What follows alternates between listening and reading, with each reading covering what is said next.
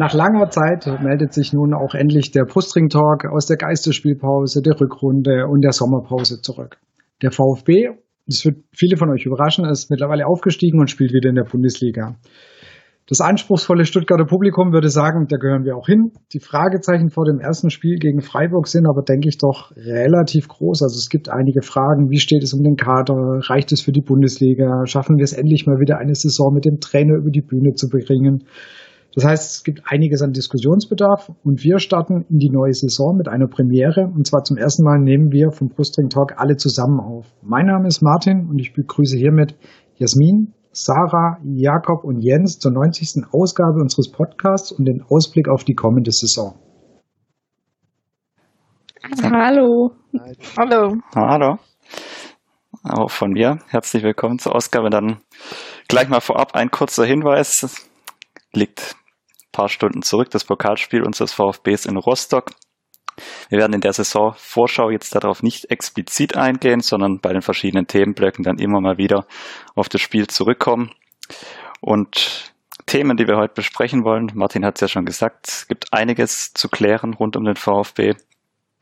Ist natürlich ganz klassisch nach so einer Saisonvorbereitung. Wie sieht der Kader aus? Welche Spieler sind dazugekommen? Welche Spieler haben uns verlassen? Oder sind im Verein in die zweite Mannschaft versetzt worden. Dann natürlich ganz klar Ausblick auf die ersten Saisonspiele. Was erwartet uns in der Hinrunde? Was erwartet uns zum Start der Bundesliga-Saison? Und dann wollen wir gleich mal direkt einsteigen und natürlich das entscheidende Thema, auch wenn es in dieser Corona-Zeit etwas zurückgesteckt worden ist, ist natürlich das Thema Neuzugänge. Wer wurde verpflichtet, wer ist im Sommer dazugekommen. Es ist ein überschaubarer Kreis bisher. Und dann gleich mal in Jasmin, an dich die Frage zum Start. Welcher der Neuzugänge, die jetzt dazugekommen im Sommer, der überzeugt dich auf den ersten Blick am meisten? Okay, also so schwer ist es ja diesmal nicht, einen Neuzugang rauszupicken. Also ich würde jetzt mal die, die ähm, jetzt schon letzte Saison da waren und nur der ähm, Leihvertrag dann jetzt äh, umgewandelt wurde, ähm, würde ich jetzt mal rauslassen. Und sonst, ja, also am meisten eigentlich bis jetzt Anton. Also ich sehe eigentlich generell momentan nur zwei, die Stammspieler momentan werden könnten, Anton und Tommy. Aber so von dem Potenzial her denke ich Anton momentan. Jakob, dann gleich mal kurz zu dir weiter. Glaubst du, es war der richtige Ansatz, den man jetzt verfolgt hat? Zunächst mal, die Transferphase ist ja noch nicht abgeschlossen, dass man vornehmlich jetzt auch mal Spieler für die Defensive geholt hat mit Stammspielerpotenzial? Oder hättest du dir da auch noch andere Neuzugänge in anderen Bereichen dringender vorgestellt? Ich glaube, die Hauptbaustelle äh, ist schon die Innenverteidigung gewesen. Ähm, und dass wir da mit Anton und auch mit Mafropanos einfach nochmal Leute geholt hat, ähm, fand ich und finde ich gut und sinnvoll. Ähm, auch was ich von, von Mafropanos gesehen habe ähm, in Nürnberg war oft vielversprechend. Ich glaube, dass es ein Upgrade ist zu Phillips, ähm, der jetzt wieder ähm, zu Liverpool zurück ist. Ich glaube aber trotzdem, dass ähm, im Sturm noch was passieren muss. Ähm, da sind wir in meinen Augen einfach noch nicht gut genug aufgestellt, noch nicht breit genug aufgestellt. Wir haben mit Gomez, auch wenn er ein eventuell gealterter und langsamerer Spieler geworden ist, ähm, trotzdem an Qualität verloren. Und ich glaube nicht, dass Al eine Riesenrolle spielen wird und kann auch schlecht einschätzen, inwiefern Kalacic schon so weit ist, die Rolle im Sturm auszufüllen. Deswegen hätte ich mir da ähm, oder würde ich mir da im Sturm gerne noch Unterstützung wünschen, vor allem wenn jetzt auch klar ist, dass Gonzales ähm, vermutlich noch eine Weile ausfällt. Ähm, weiß aber nicht, wie, wie siehst du das vielleicht, Sarah? Ja, im Prinzip ganz ähnlich wie du. Hast mich jetzt blöd. Also, ähm, ja, ich denke, ähm, jetzt, nachdem ja doch ähm, der ein oder andere Innenverteidiger weggefallen ist, ist, war das jetzt wichtig.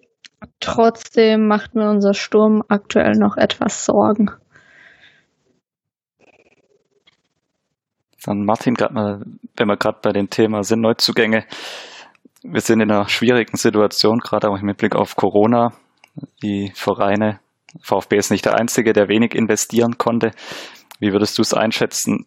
Müssen wir im Hinblick auf Klassenerhalt, gerade was noch offene Positionen im Kader angeht, die gerade so ein bisschen angedeutet wurden, vielleicht noch mehr ins finanzielle Risiko gehen oder sollte man dann am Ende sagen, das, was finanziell im Rahmen ist, kann man machen, aber kein, kein zu hohes Risiko eingehen. Das berühmte zweischneidige Schwert. Also erstmal musst du sagen, wir haben ja eigentlich schon ähm, einiges an Geld ausgegeben. Das sieht natürlich im ersten Moment nicht so aus, weil der Kader noch sehr ähnlich ist zu dem von der letzten Saison. Aber du musst überlegen, du hast ähm, Ende der Rückrunde hast du Endo verpflichtet, fix verpflichtet. Du hast Kobel geholt. Ähm, du hast Stenzel noch fest verpflichtet. Das heißt, da ist ja schon einiges an Geld letztendlich ja geflossen. Das heißt, das ist Geld, was wir dementsprechend jetzt schon äh, weniger haben und auch weniger ausgeben können. Und ich glaube, beim VfB hat er mir ziemlich sicher damit gerechnet, dass Gonzales vielleicht doch jemand anbringt, der die 15 bis 20 Millionen zahlt und man eben mit diesem Geld noch investieren würde. Jetzt hat er sich verletzt, aber wechselt schwer zu sagen. Also aktuell tendiere ich eher dazu, dass er nicht wechselt, einfach weil ihm die Verletzung dazwischen gekommen ist. Und dann muss natürlich überlegen, genau, wie viel kann ich noch investieren, ohne komplett in ein Riesenrisiko zu gehen und was ist es mir halt wert. Also natürlich ist der Wunsch des Klassenerhalts ist ja immer da und das muss ja auch das Ziel sein. Nur so ein Teufel komm raus zu machen, das passt nicht zum VfB und ich glaube, das ist noch ein Weg, den Mislintat und Hitzelsberger nicht gehen werden. Also das heißt, dass man da quasi zu viel Geld ausgibt, das man eigentlich aktuell nicht hat. Ich habe noch die Hoffnung, dass sich vielleicht noch die ein oder andere Laie auftut, mit der eben dann äh, Lücken im Sturm, in der Offensive, in den Außen noch irgendwie gefüllt werden, zu einem, ich sag mal, halbwegs überschaubaren finanziellen Rahmen. Also das wäre meine Hoffnung. Auch ja, und jetzt so gerade finanziell ist ja gerade bei den Abgängen, ja, also da ist ja, jetzt, hat man nicht viel gespart. Also ich sag mal, wenn das Abgang Badstube noch bezeichnen willst, das Gehalt äh, fließt immer noch so in dem Rahmen, würde ich mal sagen. Und sonst hast du eigentlich nur von äh, Gomez spa jetzt, ähm, sparst du noch was. Aber Millionen. Ja, aber damit kannst du jetzt auch heutzutage, wie viele Spieler kannst du dafür kaufen? Und die können auch noch Gehalt bekommen. Also ja. Und dafür fallen die fest eingeplanten 5 Millionen, die Maffeo gebracht hätte, ja auch wieder weg. Ähm, die in meinen Augen in den Zugängen, die wir haben, durchaus schon verplant sind. Ähm, also ich glaube, dass mit zumindest einem Teil von den 5 Millionen, die man für Maffeo bekommen hätte, schon geplant wurde. Ähm, ist natürlich blöd, wie das jetzt gelaufen ist. Jetzt ist er wieder ausgeliehen. Ähm, anscheinend gibt's ja dann wieder Kaufoptionen für danach.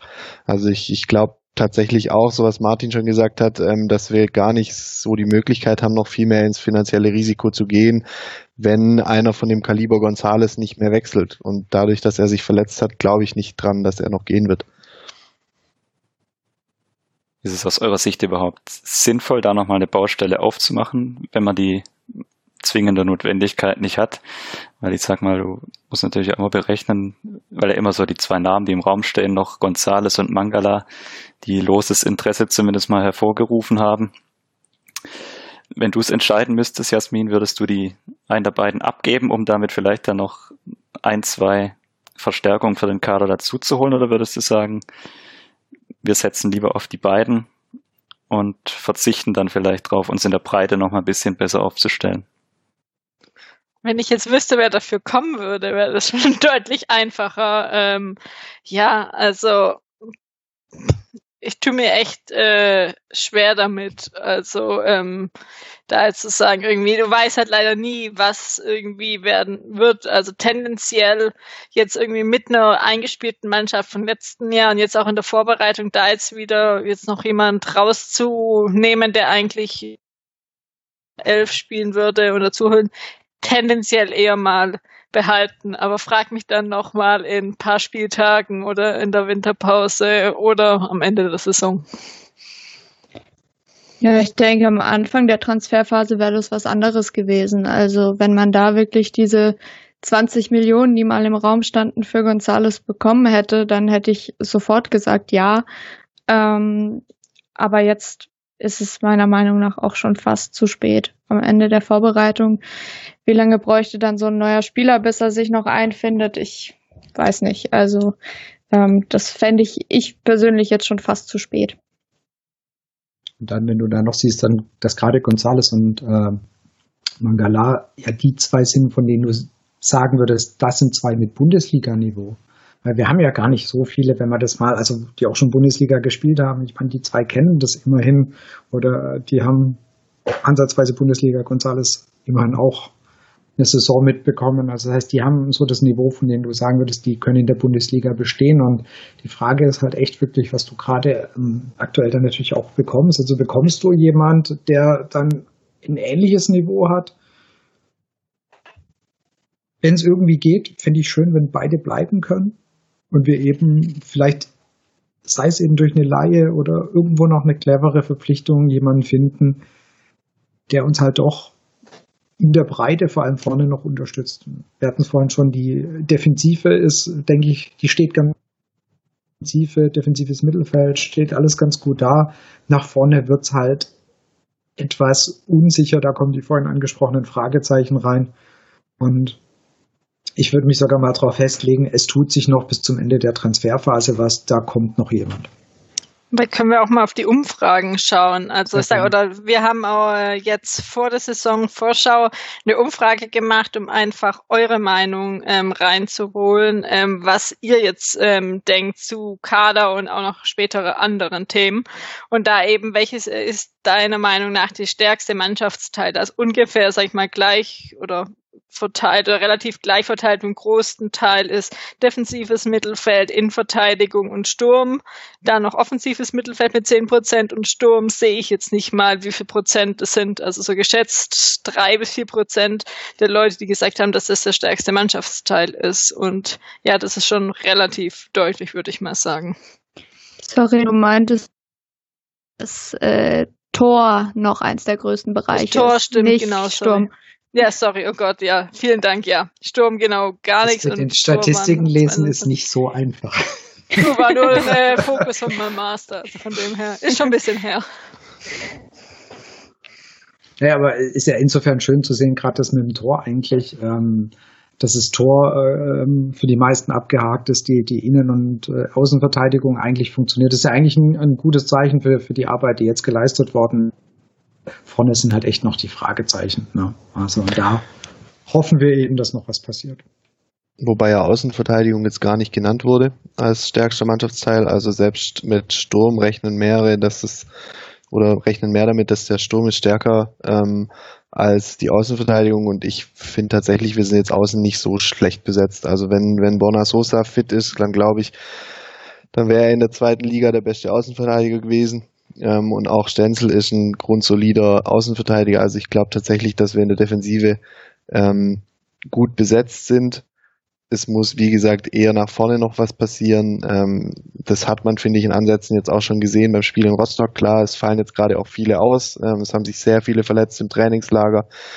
Ähm, wenn dann alle zurückkommen, sieht der Kader nochmal anders aus. Ähm, aktuell, finde ich, fehlt so ein bisschen der Zug ähm, noch nach vorne. Das hat man in den Testspielen teilweise schon gesehen. Ich finde, man, man sieht aber inzwischen auch schon mehr von dem, was Matarazzo sich vorstellt. Aber ähm, ja, im Prinzip sehe ich das wie Martin. Ich glaube, da müsste noch jemand kommen für vorne. Ich rechne auch damit, dass noch jemand kommt. Auf der anderen Seite glaube ich, dass Gonzales ähm, dieses eine Jahr zweite Liga sehr gut, sehr gut getan hat. Ähm, und er wirklich in der Bundesliga nachher auch der Spieler sein könnte, der uns da zum Klassenerhalt nachher schießt. Von daher habe ich nichts dagegen, wenn er bleibt.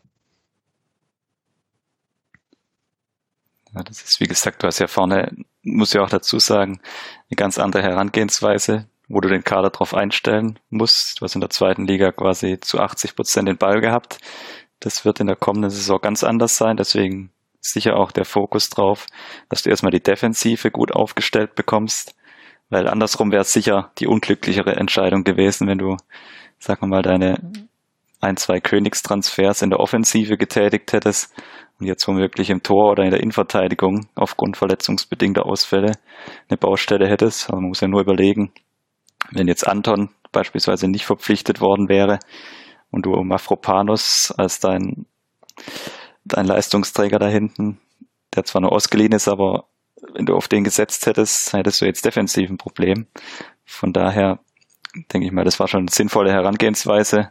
Und jetzt, wie er es gesagt hat, muss man halt in der Offensive schauen, ob da sich noch jetzt vielleicht auch im Laufe der Transferphase noch was ergibt. Die überdauert ja den Saisonstart, also vielleicht ist da der ein oder andere Offensivspieler von einem höher platzierten Club in der Bundesliga, der dann vielleicht realisiert, dass er eben keine Einsätze bekommt und dann sich nochmal umschaut, ob es eine Möglichkeit gibt. Und dann kannst du da vielleicht über eine Laie nochmal was machen. Das wäre sicher vor dem finanziellen Hintergrund, den wir mitschleppen, wahrscheinlich eine der einzigen Möglichkeiten, wenn eben nicht noch Spieler uns verlassen. Und mehr oder weniger beantwortet haben wir auch schon die Frage, die in der Umfrage auch relativ deutlich ausfällt nach dem schwächsten Mannschaftsteil, wie das die unsere Zuhörer einschätzen. Und da mit über 60 Prozent natürlich der Sturm, obwohl ich es gar nicht so dramatisch sehe. Ich weiß nicht, Sarah, wie du siehst, gerade Spieler wie Silas oder auch Kalajdzic, den traue ich durchaus in der zweiten Liga oder in der Bundesliga jetzt zu, dass wir die aufsteigende Tendenz, die sie in der zweiten Liga gezeigt haben, durchaus auch mittragen können. Ich weiß nicht, wie du das siehst. Also ich denke, was vielen eben Sorge macht und was dann letztendlich auch zu diesem Umfrageergebnis jetzt bei uns geführt hat, ist, dass es eben Spieler sind, denen man viel zutraut, ähm, was aber halt auch völlig schief gehen kann. Also von dem Kalajdzic haben wir jetzt in Stuttgart ähm, sonst Silas ist auch ein Spieler, der, der absolut glänzen kann. Ähm, aber ob das jetzt der souveräne Spieler ist, wo ich sagen würde, da kann ich mich in 30 von 34, Sp 34 Spielen drauf verlassen, weiß ich jetzt nicht. Ähm, es sind, sind sehr junge Spieler ähm, und eben, wie gesagt, welche, die man einfach nicht so gut einschätzen kann. Und ich denke, viele würden sich vielleicht ein bisschen wohler oder sicherer fühlen, ähm, jetzt aus Fansicht, wenn man wüsste, man hat da jetzt eben diesen einen Knipser, den berüchtigten Terodde, ja, Spielertypen. Ähm, wobei ich dir da insofern zustimmen muss, Jens, dass ich das gar nicht unbedingt genauso sehe. Also äh, vielleicht sagen wir in fünf, sechs, sieben Spieltagen oder in zehn, dass es ähm, total schief gegangen ist. Aber vielleicht funktioniert es auch. Das ist jetzt so ein bisschen so eine Wundertüte. Aber ich bin sehr gespannt, denn ich denke, die, das sind durchaus Spieler, die es verdient haben, dass man ihnen die Chance gibt. Das sehe ich auch durchaus so. Also wie gesagt, wir wissen es alle noch nicht, müssen wir ein Stück weit abwarten. Jetzt das, das erste Saisonspiel liegt ja auch nicht mehr weit entfernt. Und da können wir gleich mal eine Frage von einem Hörer aufgreifen, Chrissy Kiu, die Frage, die auch über die Umfrage bei uns eingegangen ist, wie die Startelf denn am ersten Spieltag aussehen könnte. Das Pokalspiel ist jetzt noch nicht allzu lang her. Martin, was denkst du? Haben wir in Rostock die Aufstellung gesehen, die auch gegen Freiburg starten könnte? Also ich denke, Stenzel hätte ziemlich sicher gespielt, wenn er nicht Vater geworden wäre. Ich glaube, auf den, also auf den setzt er doch schon sehr. Das ist so gefühlt eine von diesen Größen, ähm, die fast eigentlich immer spielen werden war, war für, es wird Endo, der, der wird, wenn nichts irgendwie weltbewegendes dazwischen kommt, wird Endo spielen, auch wenn er jetzt gerade etwas Rostock erwähnt, ähm, da er echt ein, zwei Aussätze hatte, was man von ihm, also ich so von ihm nicht kannte. Also den Rückpass habt ihr wahrscheinlich alle noch vor Augen. Also wurde gedacht, das, das ist nicht Endo, ja. Also das war, muss ein anderer Spieler gewesen sein. Kobel ist gesetzt und wie gesagt, Stenzel ist einer, von dem ich denke, dass er auch ähm, sehr, sehr oft spielen wird.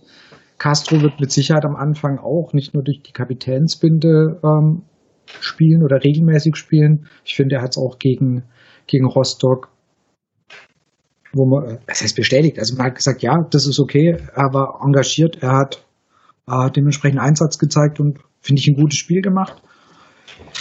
Die Derby, ja, da bin ich gespannt, ob der wirklich immer spielt. Also einerseits hat er ein paar nette Momente gehabt, andererseits manchmal hast du gedacht, nee, passt nicht.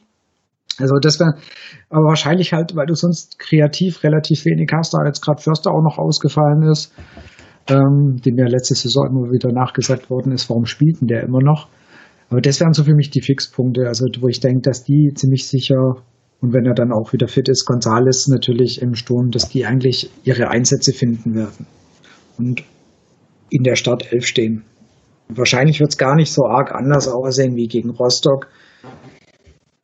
Wie gesagt, mit der Ausnahme eben Stenzel und dann kann es sein, dass Anton im ersten Schritt oder Kämpfer, einer von den beiden, dann wieder weichen muss. Ich sehe das so gerade zwei Personalien, die, die wir jetzt in Rostock in der Startelf gesehen haben. Wie würdet ihr die einschätzen? Jakob, vielleicht von dir ein paar Worte dazu. Massimo und Kaminski, die ja so in der letzten Saison eher wechselhaft am Ende wechselhafte Erlebnisse hatten. Massimo mit seinem letzten Auftritt dann in Kiel, als danach kaum noch, kaum noch zu sehen war. Kaminski, der auch immer wieder mal für einen Fehler gut war. Jetzt sind beide wieder ziemlich nah dran an der Startelf. Glaubst du, die haben eine Chance auf relativ viele Einsätze in dieser Bundesliga-Saison? Ähm, also ich, bei Kaminski gehe ich davon aus, dass, der, dass wir den relativ häufig sehen werden. Ähm, ich habe das Gefühl, dass Matarazzo von Kaminski auch mehr hält als von Kempf und, und ihn so ein bisschen vor Kempf sieht. Ähm, und mit Kempf hätten wir eben den, den zweiten Linksfuß. Wenn wir jetzt noch Bartstube sogar dazu nehmen würden, dann, dann gäbe es ja noch einen dritten, der jetzt eben weichen musste in die, in die zweite Mannschaft. Ähm, also ich glaube, wir sehen Kaminski öfter einfach auf, aufgrund seiner Erfahrung, die er hat, ähm, dass er mit Düsseldorf auch schon, auch schon Bundesliga-Erfahrung gesammelt hat und, und da einfach äh, eine Stütze sein kann. Bei Massimo muss man, glaube ich, ein bisschen abwarten, wie die Spiele laufen, auch ähm, wie die Verletzten oder die aktuell Verletzten zurückkommen. Aktuell sehe ich auf der Position, auf der er spielt, ähm, wenn wir von den momentan Verletzten ausgehen, niemand, der ihm da wirklich diesen Platz aktuell streitig machen könnte. Ich finde, er macht seine Sache auch ordentlich. Es wird aber auch eine taktische, eine taktische Sache sein. Also setzt Pellegrino dann eher auf die Dreier- bzw. Fünferkette, versucht er mit Viererkette hinten zu spielen. Ähm, kann dann sogar auf Massimo auch wieder zukommen, dass er mal Außenverteidiger spielen muss. Ähm, das kommt ihm eventuell auch zugute, dass er eben sowohl offensiv als auch defensiv das spielen kann. Seine Stärken sehe ich trotzdem eher im Offensivbereich. Ähm, momentan wäre vielleicht Schulinov derjenige, der ihm in der Offensive ersetzen könnte. Der kam ja auch in Rostock dann für ihn rein irgendwann. Ähm, Clement ist für mich ein Spieler, der immer gut ist für die Startelf, der aber einfach nicht auf der Außen, auf der Außenbahn spielen wird, deswegen eher als, als Ersatz für, für Mangala, Castro oder vielleicht auch mal die Davi reinkommen wird. Also ich gehe auch davon aus, dass wir eine ähnliche Startelf sehen werden, ähm, wie wir jetzt in Rostock gesehen haben. Aber auch ich glaube, dass ähm, Pascal Stenzel gesetzt sein wird. Dann Martin, du hattest die Personalie schon angesprochen, durchaus umstritten. Daniel Didavi, der jetzt in der Vorbereitung eigentlich fast in allen Spielen gesetzt war und jetzt auch in Rostock gestartet hat. Und ist ja so ein bisschen, erinnert mich immer an Gentner, wenn ich die Übertragung so bei Sky oder so verfolgt, wird von Außenstehenden dann oftmals als unser wichtigster Spieler bezeichnet. Die Haltung hat sicher innerhalb der VfB-Fans sicher durchaus umstritten, ob er das wirklich ist. Wie würdest du einschätzen, also auch mit der Vorgeschichte jetzt im Sommer, wird er, wird er wirklich eine der Schlüsselrollen einnehmen oder kann ihm da jemand die Rolle streitig machen? Also gerade Clement wäre da einer oder dann auch Eckloff gegebenenfalls, wenn er wieder fit ist.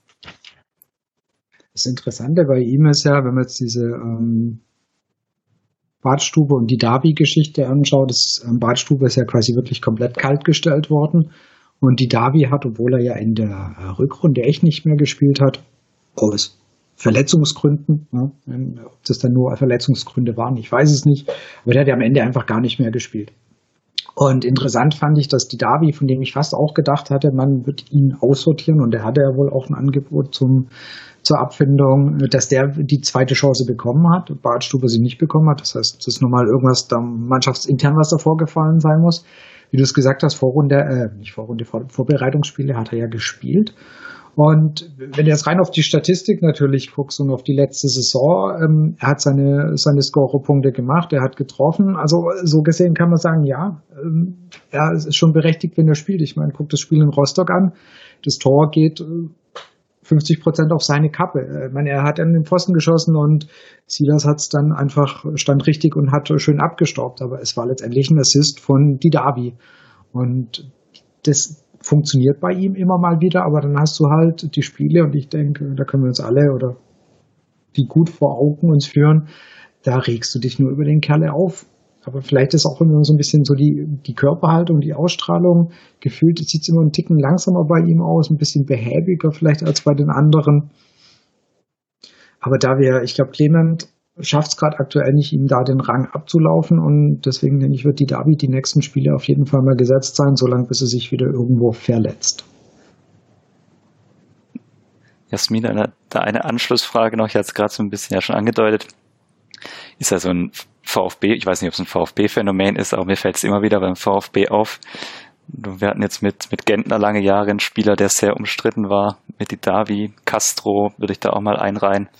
Immer wieder Spieler im Kader, die von außen betrachtet, auch wenn man sich mit, mit Leuten unterhält, die jetzt nicht so den Einblick beim VfB haben und eher so das große Ganze, die Bundesliga am Rande verfolgen, immer wieder so als die wichtigsten Schlüsselspieler bezeichnet werden.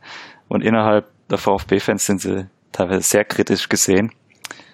Kannst du das irgendwie erklären, woher dieser Zwie Zwiespalt kommt?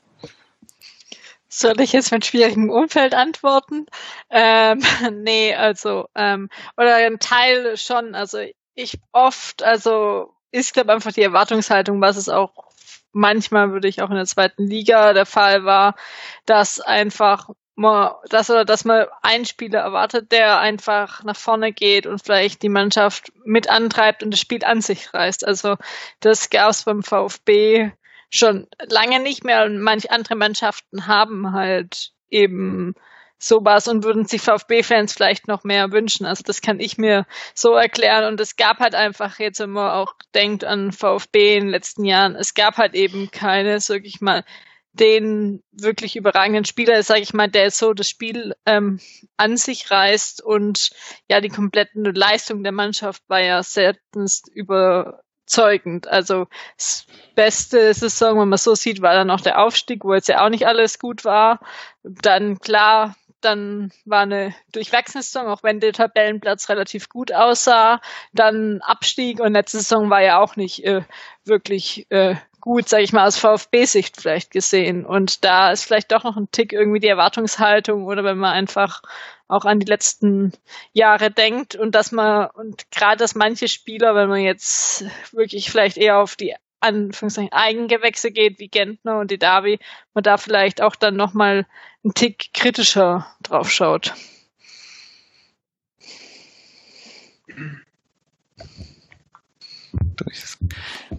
Dann mal zu einer ganz anderen Personalie, oder wir hatten vorher schon mal kurz, mal kurz mal drauf gekommen, schon Silas, der jetzt, ich hatte es auch nochmal rausgesucht, in den Vorbereitungsspielen eigentlich auch konsequent immer auf, den, auf der Außenbahn eingesetzt wurde. Das ist auch eine Frage, die in unsere Umfrage mit eingegangen ist. Warum testet Matarazzo sie das eigentlich nicht mehr auf der neuen? Sarah, was würdest du vermuten? Was ist da der Hintergrund? Weil so üblich sind wir ja auch nicht besetzt ganz vorne drin. Schwierig. Ist jetzt ehrlicherweise eine Frage, wo ich nicht so viel zu sagen kann. Ähm, keine Ahnung, ob's die, die, die, ähm, nee, sorry, kann ich jetzt gerade irgendwie nichts, nichts zu sagen. Kann mich, mir vielleicht jemand helfen. Was würdest du denn sagen, Jens? Ich, also wenn ich es beantworten muss, ich kann es ehrlich gesagt nicht ganz beantworten, weil ich ihn gern mal da vorne drin sehen würde weil er hat ja die Geschwindigkeit hat er durchaus, der kleinste ist er jetzt auch nicht. Sein Abschluss hat er auch durchaus verbessert, so Ende der letzten Zweitligasaison, wo ein paar Dinger dabei waren. Ich erinnere mich da gerade an Nürnberg, wo man das Gefühl dann so ein bisschen losgeworden ist, dass da vorne, sagen wir mal, von drei Chancen nur höchstens eine mal drin ist. Und daher, ich kann es mir halt eigentlich nur so erklären, dass er halt auch auf den Außen zu wenig Alternativen hat und Silas dann natürlich auch mit seiner Geschwindigkeit, mit seinen langen Beinen dann mal auch defensiv einen Gegner nerven kann, ablaufen und Schwierigkeiten bereiten kann. Aber gerade in der aktuellen Situation auch verwundert es mich halt ein bisschen, dass er auch in den in sämtlichen Testspielen eigentlich nie mal vorne getestet wurde. Hätte ich wahrscheinlich mal ausprobiert, weil ja vorne auch einige andere Varianten dann mal getestet wurden. Klimowitz hat, hat er dann mal vorne gespielt. Auch ein Kulibali hat man ja mal auf der neuen getestet vorne. Also so richtig erklären kann ich es mir auch nicht. Ich kann es, wie gesagt, nur die, die fehlenden Alternativen halt auf den, auf den Außenbahn, gerade jetzt auch nach der Verletzung von Gonzales und Sosa, der jetzt auch noch ausfällt, die du eventuell auch noch außen bringen kannst. Das ist wahrscheinlich der Erklärungsansatz, den man ranziehen muss. Aber testen würde ich es trotzdem mal. Genau, also du hast es eigentlich gerade gesagt, dass es ähm, vermutlich rührt es wirklich daher, dass er sagt, ich habe zu wenig Optionen auf die Außen und da möchte ich quasi, ich möchte Silas da spielen haben, weil das ist, ähm, da brauche ich ihn oder da sehe ich ihn als sinnvoll an. Und aber wenn du halt sagst, naja, warum sowas im Testspiel kannst du sowas ja mal versuchen. Da tut es ja wirklich nicht weh. Und äh, wie du auch gesagt hast, ich denke, er hat äh, Abschluss am Anfang sah es ja immer ein bisschen hektisch aus, ein bisschen, ja, da war der Ball nicht da, wo Silas war oder seine Füße nicht mit dem Ball koordiniert bekommen. Das sah manchmal ein bisschen unglücklich aus. Aber das ist definitiv äh, Ende der Rückrunde auch schon besser geworden. Und versuchen kannst du es vor allem eigentlich im Testspiel mal. Und ähm, vielleicht gibt er doch ihm doch irgendwann mal die Chance, es äh, zu versuchen, weil diese Frage, die jetzt auch ja gestellt worden ist, wer soll denn die Tore schießen? Ja, also das haben wir es gesehen gegen Rostock, was, was er in den Vorbereitungsspielen war, das kann man mal eigentlich sagen, bunt gemischt. Da hat die Davi mal getroffen, da hat Castro mal getroffen, dann die Stürmer mal getroffen. Also es war bunt gemischt und ich glaube, das muss das Ziel auch sein beim VfB, dass du wirst nicht diesen einen Knipser vorne drin haben, wie seinerzeit in der zweiten Liga oder zu seinen besseren Zeiten äh, beim VfB Gomez. Das ist eh nochmal eine andere, damals nochmal eine andere Liga gewesen. Du wirst keinen Spieler haben, der dir quasi 15 Tore halbwegs garantiert, irgendwo zwischen 10 und 15. Das heißt, ich glaube, du musst es halt wirklich schaffen, auf sehr, sehr viele Schultern zu verteilen. Und da auch der vorhin angesprochene al -Gadoui, ich glaube, Jakob, du meinst, dass der keine große Rolle spielen wird. Der ist für mich halt ein Typ, den kannst du irgendwann ab 70. Minute, wenn es vielleicht nicht ganz so rund läuft, ähm, kannst, du, kannst du den immer noch bringen. Und der ist vielleicht auch ein, der wird dir dann vielleicht mal nach dem Eckball bei irgendeinem Konter, hat er auch in der zweiten Liga gemacht, wird er dir noch einen reinwurschteln. Ich würde sagen, der macht seine drei bis vier Tore, würde er machen und damit ist er ein super, super Ergänzungsspieler meines Erachtens. Aber wie gesagt, das Tore schießen muss meines Erachtens auf sehr, sehr viele Schultern verteilt werden. So war es jetzt ja auch schon letzte Saison. Also klar, ähm, Gonzales hat ja mal ein paar oder ein paar Tore mehr gemacht, aber am Ende war es ja trotzdem relativ ausgeglichen und es waren ja auch am Ende nicht so viele Tore. Also wenn es so hoch gerechnet ist mit ähm, für einen Aufsteiger. Am Ende war es okay, weil wir zwei in zwei Spielen elf Tore gemacht haben, dann sah das relativ toll aus, aber davor sah es ein bisschen mau aus. Das wollte ich gerade sagen. Ich glaube, wenn du die letzten äh, drei Spiele oder die vorletzten zwei aus dem Schnitt rausrechnest, dann wird es relativ ernüchternd für Zweitliga-Verhältnisse. aber gut, die Saison ist abgeschlossen. Das wird in der Bundesliga sowieso ganz anders. Da wirst du anders zu Torerfolgen kommen müssen. Und das ist sicher auch eine Frage. Ich glaube, weil du auch gesagt hast, wer vorne die Tore schießt, ihr habt es gesagt, es werden sicher auf, wird auf viele Schultern verteilt werden müssen. Ich vermute auch allein aus dem Grund, wir haben es jetzt schon gesehen, relativ viele Verletzungen. Das kann natürlich im Saisonverlauf sich auch fortsetzen, wenn es dumm läuft. Und dann wirst du vorne auch vielleicht gar nicht die klare Nummer 9 haben, die jede Woche startet, sondern immer mal wieder eine andere Variante vorne drin, vielleicht auch mit zwei Spitzen, wie es in der Vorbereitung ja auch ab und zu mal getestet wurde. Ich meine, so gesehen ist es vielleicht ganz gut, aus mehreren Gründen, vielleicht, dass Gomez einfach nicht mehr da ist. Ja. Man hatte immer das Gefühl, ähm, gerade noch eher äh, zu Beginn der Saison, dass er dann halt sehr oft gesetzt war oder halt gespielt hat, äh, weil es halt eben Gomez ist und gefühlt hat es der Mannschaft nicht wirklich gut getan. Und am Ende ist er dann äh, wirklich rausgenommen worden, hat dann nur im letzten Spiel gegen Darmstadt nochmal den Weg in die Startelf gefunden. Ergebnis ist bekannt, aber da war jetzt er nicht dran schuld, um Gottes Willen. Aber ähm, die Spiele, gerade die Spiele davor eben, wo es dann gut lief, war eben so ein Spieler wie Gomez, weil er vielleicht eben dann doch nicht mehr da war, lief es vielleicht dann auch besser und so gesehen ist es vielleicht ganz gut, dass er nicht mehr da ist, weil dann nicht mehr so sich die Blicke und, und das Spiel mehr oder weniger auf ihn richtet. Und du eben nicht diese, wie du es auch gerade gesagt hast, diese gesetzte, diesen gesetzten Mittelstürmer hast, der da halt eben dasteht. Gomez auch ein gutes Stichwort, weil es ja in den letzten Jahren oft auch ein bisschen thematisiert wurde, auch wenn man so oft wieder verfolgt, immer wieder der Vorwurf, als man damals dann Beck Aogo unter anderem Bartstuber noch verpflichtet hatte, war immer der Vorwurf schnell laut, dass man zu viele satte Spieler, zu viele ältere Spieler im Kader hat. Jetzt verfolgt man einen ganz anderen Ansatz, hat viele junge Spieler im Kader. Ich habe so ein bisschen das Gefühl, die, der Gegenwind hat sich in die andere Richtung gedreht. Jetzt fordern dann einige, dass man doch noch ein paar erfahrene, Bundesliga erfahrene Spieler dazu holt. Da mal an dich, Jakob, die Frage, wie siehst du das? Kann diese junge Mannschaft den Druck des Abstiegskampfs, können die das kompensieren? Weil es wird ja, wenn nicht alles komplett aus der Reihe läuft, wahrscheinlich vom ersten bis zum letzten Spieltag Kampf gegen den Abstieg werden. Ähm, also die Mannschaft ist brutal jung. Und das äh, ist jetzt auch das, was Kobel gesagt hat äh, nach dem Rostock-Spiel, dass so eine junge Mannschaft jedes Erfolgserlebnis gut tut. Und deswegen war dieser Sieg in Rostock, ganz egal wie er zustande kam, war, glaube ich, unglaublich wichtig. Junge Mannschaft, um zu sehen, wir können das jetzt auch im Pflichtspiel weiterhin. Wir sind schon so halbwegs in der Saison da und wir spielen das Ding auch zu null. Ähm, teilweise mit sehr viel Glück, teilweise dank Kobel dann auch. Ähm, aber Abstiegskampf ist für, für viele von den Jungen, glaube ich, nochmal eine andere Geschichte, wobei der Druck ähm, vergleichbar ist. In der zweiten Liga war das Thema, man muss zwingend aufsteigen. Jetzt ist das Thema, wir müssen zwingend drin bleiben. Ich traue das denen schon zu. Ähm, ich persönlich bin auch einer, der sagt, lieber lasse ich junge, hungrige Spieler ähm, spielen. Ich sehe aber schon auch die Gefahr, die da gerade besteht. Also ich hätte jetzt, wenn, wenn noch ein Neuzugang kommen sollte, dann würde ich mir natürlich wünschen, dass da einer kommt, der schon ein bisschen Erfahrung hat, der aber noch nicht, dem man noch nicht vorwerfen kann, dass er satt ist oder übersättigt oder wie auch immer. Aber ich glaube, dass eben genau diese Typ von Spieler, die kriegst du gerade nicht. Ähm, weil die kriegst du nicht geliehen im Normalfall und die, die kriegst du auch nicht zu einem, zu einem bezahlbaren Preis ähm, für den VfB und deswegen ist es so schwierig. Und es war schon mal so in der Geschichte des VfB, dass man sich auf die Jugend besinnen musste und das hat uns nicht geschadet, ähm, wenn ich an die jungen Wilden erinnere.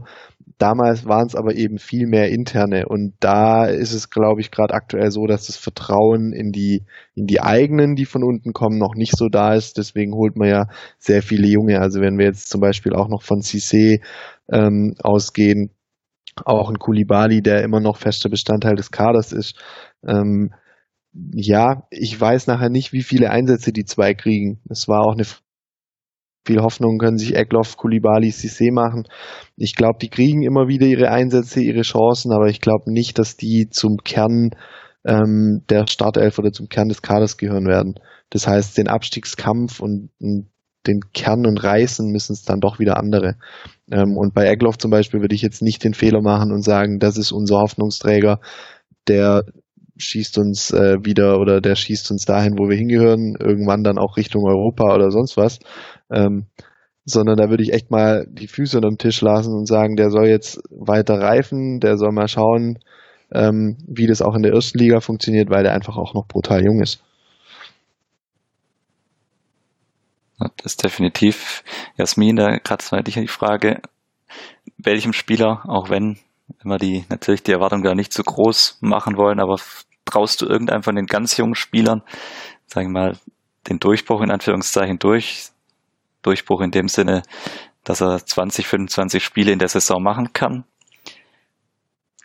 Mit der Einschränkung schwierig. Also am ehesten würde ich auch noch auf, je nachdem, was du als jung definierst, also äh, sagen, fangen wir mal so an. Es sind so viele junge, wen, äh, also ich würde dann mal wirklich beim kompletten Jungen äh, bleiben. Ähm, da würde ich echt wenn am ehesten noch Eckloff sehen, aber wirklich 20, 25 Spiele glaube ich nicht. Es kann aber auch sein, dass am Anfang ein, zwei Mal ähm, gute Leistung zeigt und dann eben drin bleibt. Also ähm, oder einer der anderen Jungen. Aber ich finde es echt schwer zu sagen, weil da ähm, zählt es nicht nur die Leistung dazu, sondern auch, ähm, wie fängt die Mannschaft generell an ähm, zu spielen, wenn Worst Case die ersten fünf Spiele nicht gewonnen werden, vielleicht ein, zwei Unentschieden werden überhaupt, dann werden vielleicht auch weniger Junge mal eingesetzt, als wenn man am Anfang jetzt vielleicht mal drei Siege oder so holt und dann denen mehr die Chance gibt und äh, dann ähm, noch viel ähm,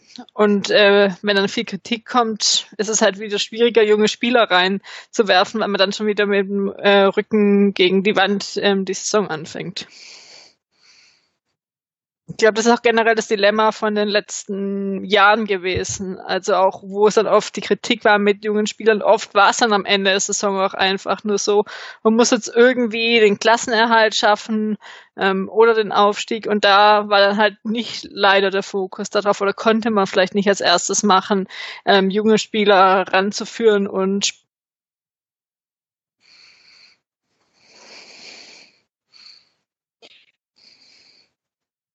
Ja, ich denke, jetzt ist die Frage, ob wir in den nächsten Jahren eine Situation bekommen, in der das, in der man sagen würde, der Druck ist geringer. Also ähm, natürlich wäre es schön zu sehen, dass sich die, die, der VfB, der Verein in den nächsten fünf, sechs Jahren insofern stabilisiert, dass man mal so souverän und spektakulär irgendwo zwischen Platz 10 und 12 immer landet. Ähm, das wäre natürlich ideal. Aber ist die Frage, ob das in den nächsten Jahren realistisch ist oder ob man nicht sowieso ähm, damit rechnen muss, dass man, dass es die nächsten Jahre erstmal wieder gegen den Abstieg und vielleicht auch wieder um den Aufstieg geht. Eine Anschlussfrage, Martin, wenn ich da kurz zu dir komme, wie siehst du gerade im Hinblick auf die vielen jungen Spieler, die wir im Kader haben, auch dieses, die Thematik, dass die fünf Wechsel weiter erhalten bleiben? Ist das eher eine Chance für, für diesen Kader ist es dann eher Risiko, weil die Konkurrenz eben noch breiteren, noch breitere Kader im Normalfall zur Verfügung hat. Sag mal so, also ich denke, es ist interessant aus ähm, taktischer Sicht es interessant sein. Und wenn wir jetzt mal die Bayern, Dortmund, wenn man wirklich so dieses obere, ja fast Drittel oder diese oberen fünf Plätze mal außen vor lässt, die haben so einen breiten Kader, da ist es egal, ob drei oder fünf spielen. Die Bayern heulen ja nur rum, dass das mit den fünf, dass da die Einsatzprämien teurer werden und deswegen wollen sie es nicht, weil also total abstrus, wo ich denke, Leute, einfach mal Fresse halten, ihr habt so viel Geld, Klappe halten. Für uns ist es, glaube ich, prinzipiell nicht schlecht. Also ein, einerseits hat, hat der Trainer ähm, noch besser die Chance, mal wirklich umzustellen, wenn er merkt, es funktioniert was überhaupt nicht. Da hast du mit fünf Wechseln, kannst du natürlich, denke ich, schon noch mal mehr umstellen. Und vielleicht bietet sich echt dann auch vielleicht gerade für die jungen Spieler eher noch am Ende nochmal die Chance, 20 Minuten, 25 Minuten mal eben ähm, eingewechselt zu werden. Sarah hat es eigentlich gerade schon so schön gesagt, es wird selten die Situation sein, dass wir ein gepflegtes 3 zu 0 haben, irgendwie zur 70. Minute und dann noch zwei junge Spieler bringen kannst. Darum geht's mir gar nicht, aber vielleicht eben schon, wenn man sagt, hey, ähm, da hast du mal auch die Chance, dich wieder zu beweisen oder reinzukommen zu zeigen. Und da hast du vielleicht eben durch die fünf Wechsel doch eine größere Chance. Also gefühlt ist es für einen Verein wie uns kein Nachteil. Unser Kader ist groß genug, dass wir es nutzen können. Und vielleicht andere stehen da sogar noch einen Ticken schlechter da wie wir. Ähm, und wie gesagt, die äh, sozusagen den Blick auf die ganz Großen werfe ich in dem Moment gar nicht. Das ist nicht unsere unsere Kragenweite, muss man fairerweise sagen. Wir schlagen uns mit anderen Vereinen rum und so gesehen sehe ich es als nicht ganz schlecht an, dass wir das machen dürfen. Dann kommen wir doch gleich mal zu der Person, die diese fünf Wechsel vornehmen darf, aktuell noch für den VfB. Und zwar unser Trainer Pellegrino Matarazzo. Wie immer in der Umfrage natürlich auch die Standard-VfB-Frage, ist unser Trainer eigentlich am 34. Spieltag noch da? Über 70 Prozent sind davon überzeugt. Äh, sehr optimistisch. Ich wollte auch gerade sagen, man wirft den VfB-Fans immer vor, dass sie nicht optimistisch sind. Bitte jedes Mal 70 Prozent, dass der Trainer bleibt. Sorry jetzt. Genau, die, die Zahlen sind konstant hoch. Ist, entweder ist der Wunsch nach Kontinuität oder tatsächlich einfach Optimismus. Jakob, wie siehst du es denn? Also schließt du dich den 70 Prozent an oder sagst du, es wird wieder eine klassische VfB-Saison mit mindestens zwei Trainern. Das ist eine ganz schwierige Frage. Ähm, ich glaube tatsächlich, dass Corona auch noch seine Rolle spielen wird. Ähm, aus, allein schon aus finanzieller Sicht ist es echt schwierig, aktuell nochmal jemanden zu entlassen, dem man dann weiterhin Gehalt zahlen muss und nochmal jemanden neuen zu holen. Ich glaube, so gut stehen wir finanziell aktuell wirklich nicht da. Und wenn man das alles bedenkt, glaube ich, ähm, darf viel passieren, bis Misslintat entscheidet oder auch Hitzelsberger entscheidet, dass einer von, von den führenden Personen dann, dann gehen muss. Deswegen könnte ich mir vorstellen, dass Matarazzo tatsächlich der Trainer sein wird, ähm, der das Jahr mal wieder schafft. Ähm, der, nach der Hinrunde wäre es ja dann schon, schon soweit. Dann hätte er das Jahr, ein Jahr VfB-Trainer hätte er dann gepackt. Ähm, ich persönlich bin, das ähm, wissen viele vielleicht auch, die mir auf Twitter äh, folgen oder die mich da verfolgen, bin noch nicht zu 100 Prozent von ihm überzeugt, ähm, weil ich wenig in der letzten Saisonhälfte gesehen hat ähm, oder gesehen habe, was mich, was mich wahnsinnig überzeugt hat. Bin da aber offen, bin gespannt, ähm, wie sich der VfB auch entwickelt, wie sich die Spieler unter Matarazzo entwickelt, ähm, entwickeln. Aber ähm, ja, ich glaube, es wird äh, sehr von den Ergebnissen abhängen und dann auch ähm, von der Frage, inwiefern Hitzelsberger und Misslintat ihrem Trainer das Vertrauen schenken oder dann eben sagen, ja, wir brauchen jetzt doch wieder einen neuen Impuls. Und ähm, ich glaube, diese neuen Impulse haben dem VfB in den letzten Jahren nicht unbedingt immer gut getan. Noch am Rande ein anderes Thema, das gar nicht so im Fokus stand bisher. Martin, vielleicht kurz immer insgesamt sind ja neun Personen im Trainerteam in dieser Saison. Ich, vermutlich eines der größten Trainerteams, die der VfB jemals zusammengestellt hat, ohne da jetzt die letzten Jahre alle durchgeschaut zu haben können natürlich auch eine Komponente sein. Die Personen sind ja auch, vermuten wir mal zumindest, geholt worden, und, um unter Matarazzo zu arbeiten. Genau, das war ja mit Sicherheit, da hat er ein Wort mitgeredet, dass die Leute kommen. Das ist ein das ist echt ein sehr, sehr großes ähm, Trainerteam. Prinzipiell ist da eigentlich nichts gegen einzuwenden. Man, das hat, hat man die letzten Jahre gesehen, wenn du mal ein, ähm, ein Teambild, äh, da mal äh, Mannschaftsfoto natürlich korrekterweise von vor paar Jahren oder vielen Jahren im Kicker angeguckt hast, da gab es einen Trainer, einen Co-Trainer und einen Torwarttrainer. Und ich glaube, der Physio war noch drauf. Ja, da waren es irgendwie so vier, fünf Leute, die links und rechts außen gestanden sind. Mittlerweile ist es so, obere Reihe Spieler, mittlere Reihe Trainer, Trainer, Trainer, Trainer, Trainer, Trainer, untere Reihe wieder Spieler. Also es hat sich total verändert, hat aber auch absolut seine Berechtigung, dafür diverse Spezialthemen wie Athletik etc. Ähm, eigene Coaches zu holen. Ist mit Sicherheit sinnvoll. Ob das dann immer ähm, sinnvoll ist, so dass die immer von dem aktuellen Trainer geholt werden oder nein, wir hatten dieses Thema äh, Wittmeier, ja, wo die Idee war, dass man Trainer einer oder auch mal ein paar da sind, die eben äh, unabhängig von dem, von dem Cheftrainer da sind. Der Ansatz ist nicht blöd, aber ich glaube in der Realität einfach immer schwer umzusetzen oder vielleicht nicht ganz so einfach umzusetzen so gesehen hoffe ich, dass er sich da ein gutes Team ähm, zusammengesucht hat, mit dem er arbeiten kann und die dann die Spieler in Richtung, sei es Torwart, sei es eben Athletik, sei es äh, für was man alles gerade Spezialisten da hat, die Mannschaft wirklich und die einzelnen Spieler voranbringt. Also ich finde es prinzipiell nicht schlecht. Dann mal vom, von unserem aktuellen Cheftrainer zu zwei Herren, die zumindest, wenn man so auf Twitter sich ab und zu mal umschaut, auch immer umstrittener werden oder immer kritischer betrachtet werden. So ist zumindest meine Wahrnehmung. Könnt mir gerne widersprechen. Aber Jasmin, Herr Thomas Hitzelsberger, Sven Mislintat, meine Einschätzung nach so ein bisschen, der Wind hat sich ein bisschen gedreht gegen die beiden. Wir werden teilweise sehr kritisch gesehen. Nimmst du das auch so wahr oder hast du eine andere Wahrnehmung? Also deutlich öfters? Ich glaube, du hattest mich gefragt, oder? Ich, oder hattest du Jasmin, aber ich weiß, ich weiß nicht. Oh, sorry, ich habe ich yes. hab, es war kurz abgehakt. Dann übergebe ich das Wort direkt an Jasmin, bitteschön. Ich hatte es auch nicht gehört, von dem her das Teil nach äh, Martin. Ähm, ja, ja also ich bin eigentlich auch überrascht, also dass es, sag ich mal, auf Twitter zumindest, sag ich mal, kritischer wird. Ich habe jetzt wenig Kontakt oder VfB-mäßig gerade nach irgendwie außerhalb und ähm, Facebook ähm, schaue ich mir auch nicht an.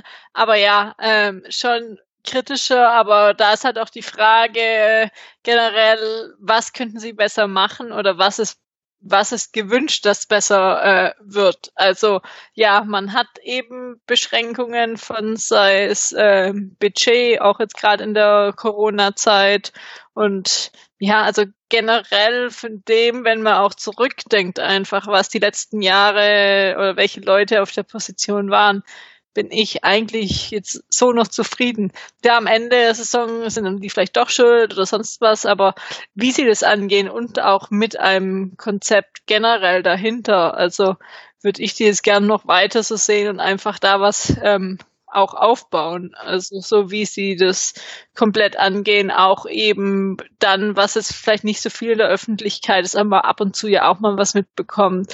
Nachwuchsleistungszentrum, wie da das einfach komplett ähm, strukturiert wird und einfach mal, glaube immer noch gerade bei so Sachen im Hinterkopf behalten muss, dass man eben halt jetzt nicht mehr dieses Budget im, ähm, wie früher halt auch im Verhältnis zu den Geldern, die inzwischen ausgeschüttet werden und man einfach äh, nicht mehr so bekommt aufgrund der Leistung der letzten Jahre. Ja, so Martin, jetzt darfst du. Ja, voll, voll okay. Also ähm, ja, man merkt, es äh, wird kritischer und ich finde, es ist auch wichtig. Also ähm, oft, oft, ist die Rede davon, ja, ähm, nur weil die euch sympathisch sind. Also erstens mal, Misslintat ist mir nicht sonderlich sympathisch. Also es wäre jetzt nicht, wo ich sage, mit dem Kerle muss ich jetzt unbedingt ein Bier trinken gehen oder ein Glas Wein. Bei Hitzelsberger sieht es anders aus. Ähm, das heißt, die, die ähm, Sympathiepunkte sind jetzt bei ihm, finde ich, für mich jetzt nicht sonderlich hoch. Ich habe als Gefühl, sie versuchen einen Plan durchzuziehen oder einen Plan Sie haben sich einen Plan gemacht und sie versuchen diesen umzusetzen, so gut es geht. Man muss halt wirklich einfach echt sehen, Reschke Dietrich haben ein Trümmerfeld hinterlassen, finanzieller Art, ähm, vom Kater her. Das musst du erstmal aufräumen. Und du musst einiges umstoßen, anpacken und verändern, was im Verein oder beim näheren Umfeld vom Verein vielleicht auch immer nicht für Nächstenliebe sorgt. Das heißt, da kommen natürlich auch mal wieder irgendwo, dann wird vielleicht wieder was von der Unruhe berichtet. Ja, das ist klar, weil in der Regel heißt es, wenn du versuchst, so einen Laden umzukrempeln, irgendjemand leidet halt drunter oder was heißt leidet drunter oder es gibt dann halt irgendjemand, der hinten runterfällt. Thema Wiedmeier zum Beispiel, ja. Ähm, da kenne ich intern viel zu wenig, warum der jetzt letztendlich ähm, gekündigt worden ist. Ich habe nur gehört, es hat unter zwei Trainern nicht geklappt, unter Matarazzo und unter Walter. Ja, dann musst du halt sagen, okay, wenn es mit zwei Trainern nicht klappt, dann ist es vielleicht halt nicht der richtige. Also ob man ihm das jetzt unbedingt vorwerfen will, mal dahingestellt. Und natürlich gibt es Punkte, wo man mit Sicherheit eben und solange man das weiter in einem konstruktiven, in einer konstruktiven Art tut, und das heißt sie jetzt nicht irgendwie nur, weil man das Gefühl hat, na, die sind keine Ahnung, nur weil ihr findet sie nur gut, weil sie sympathisch sind.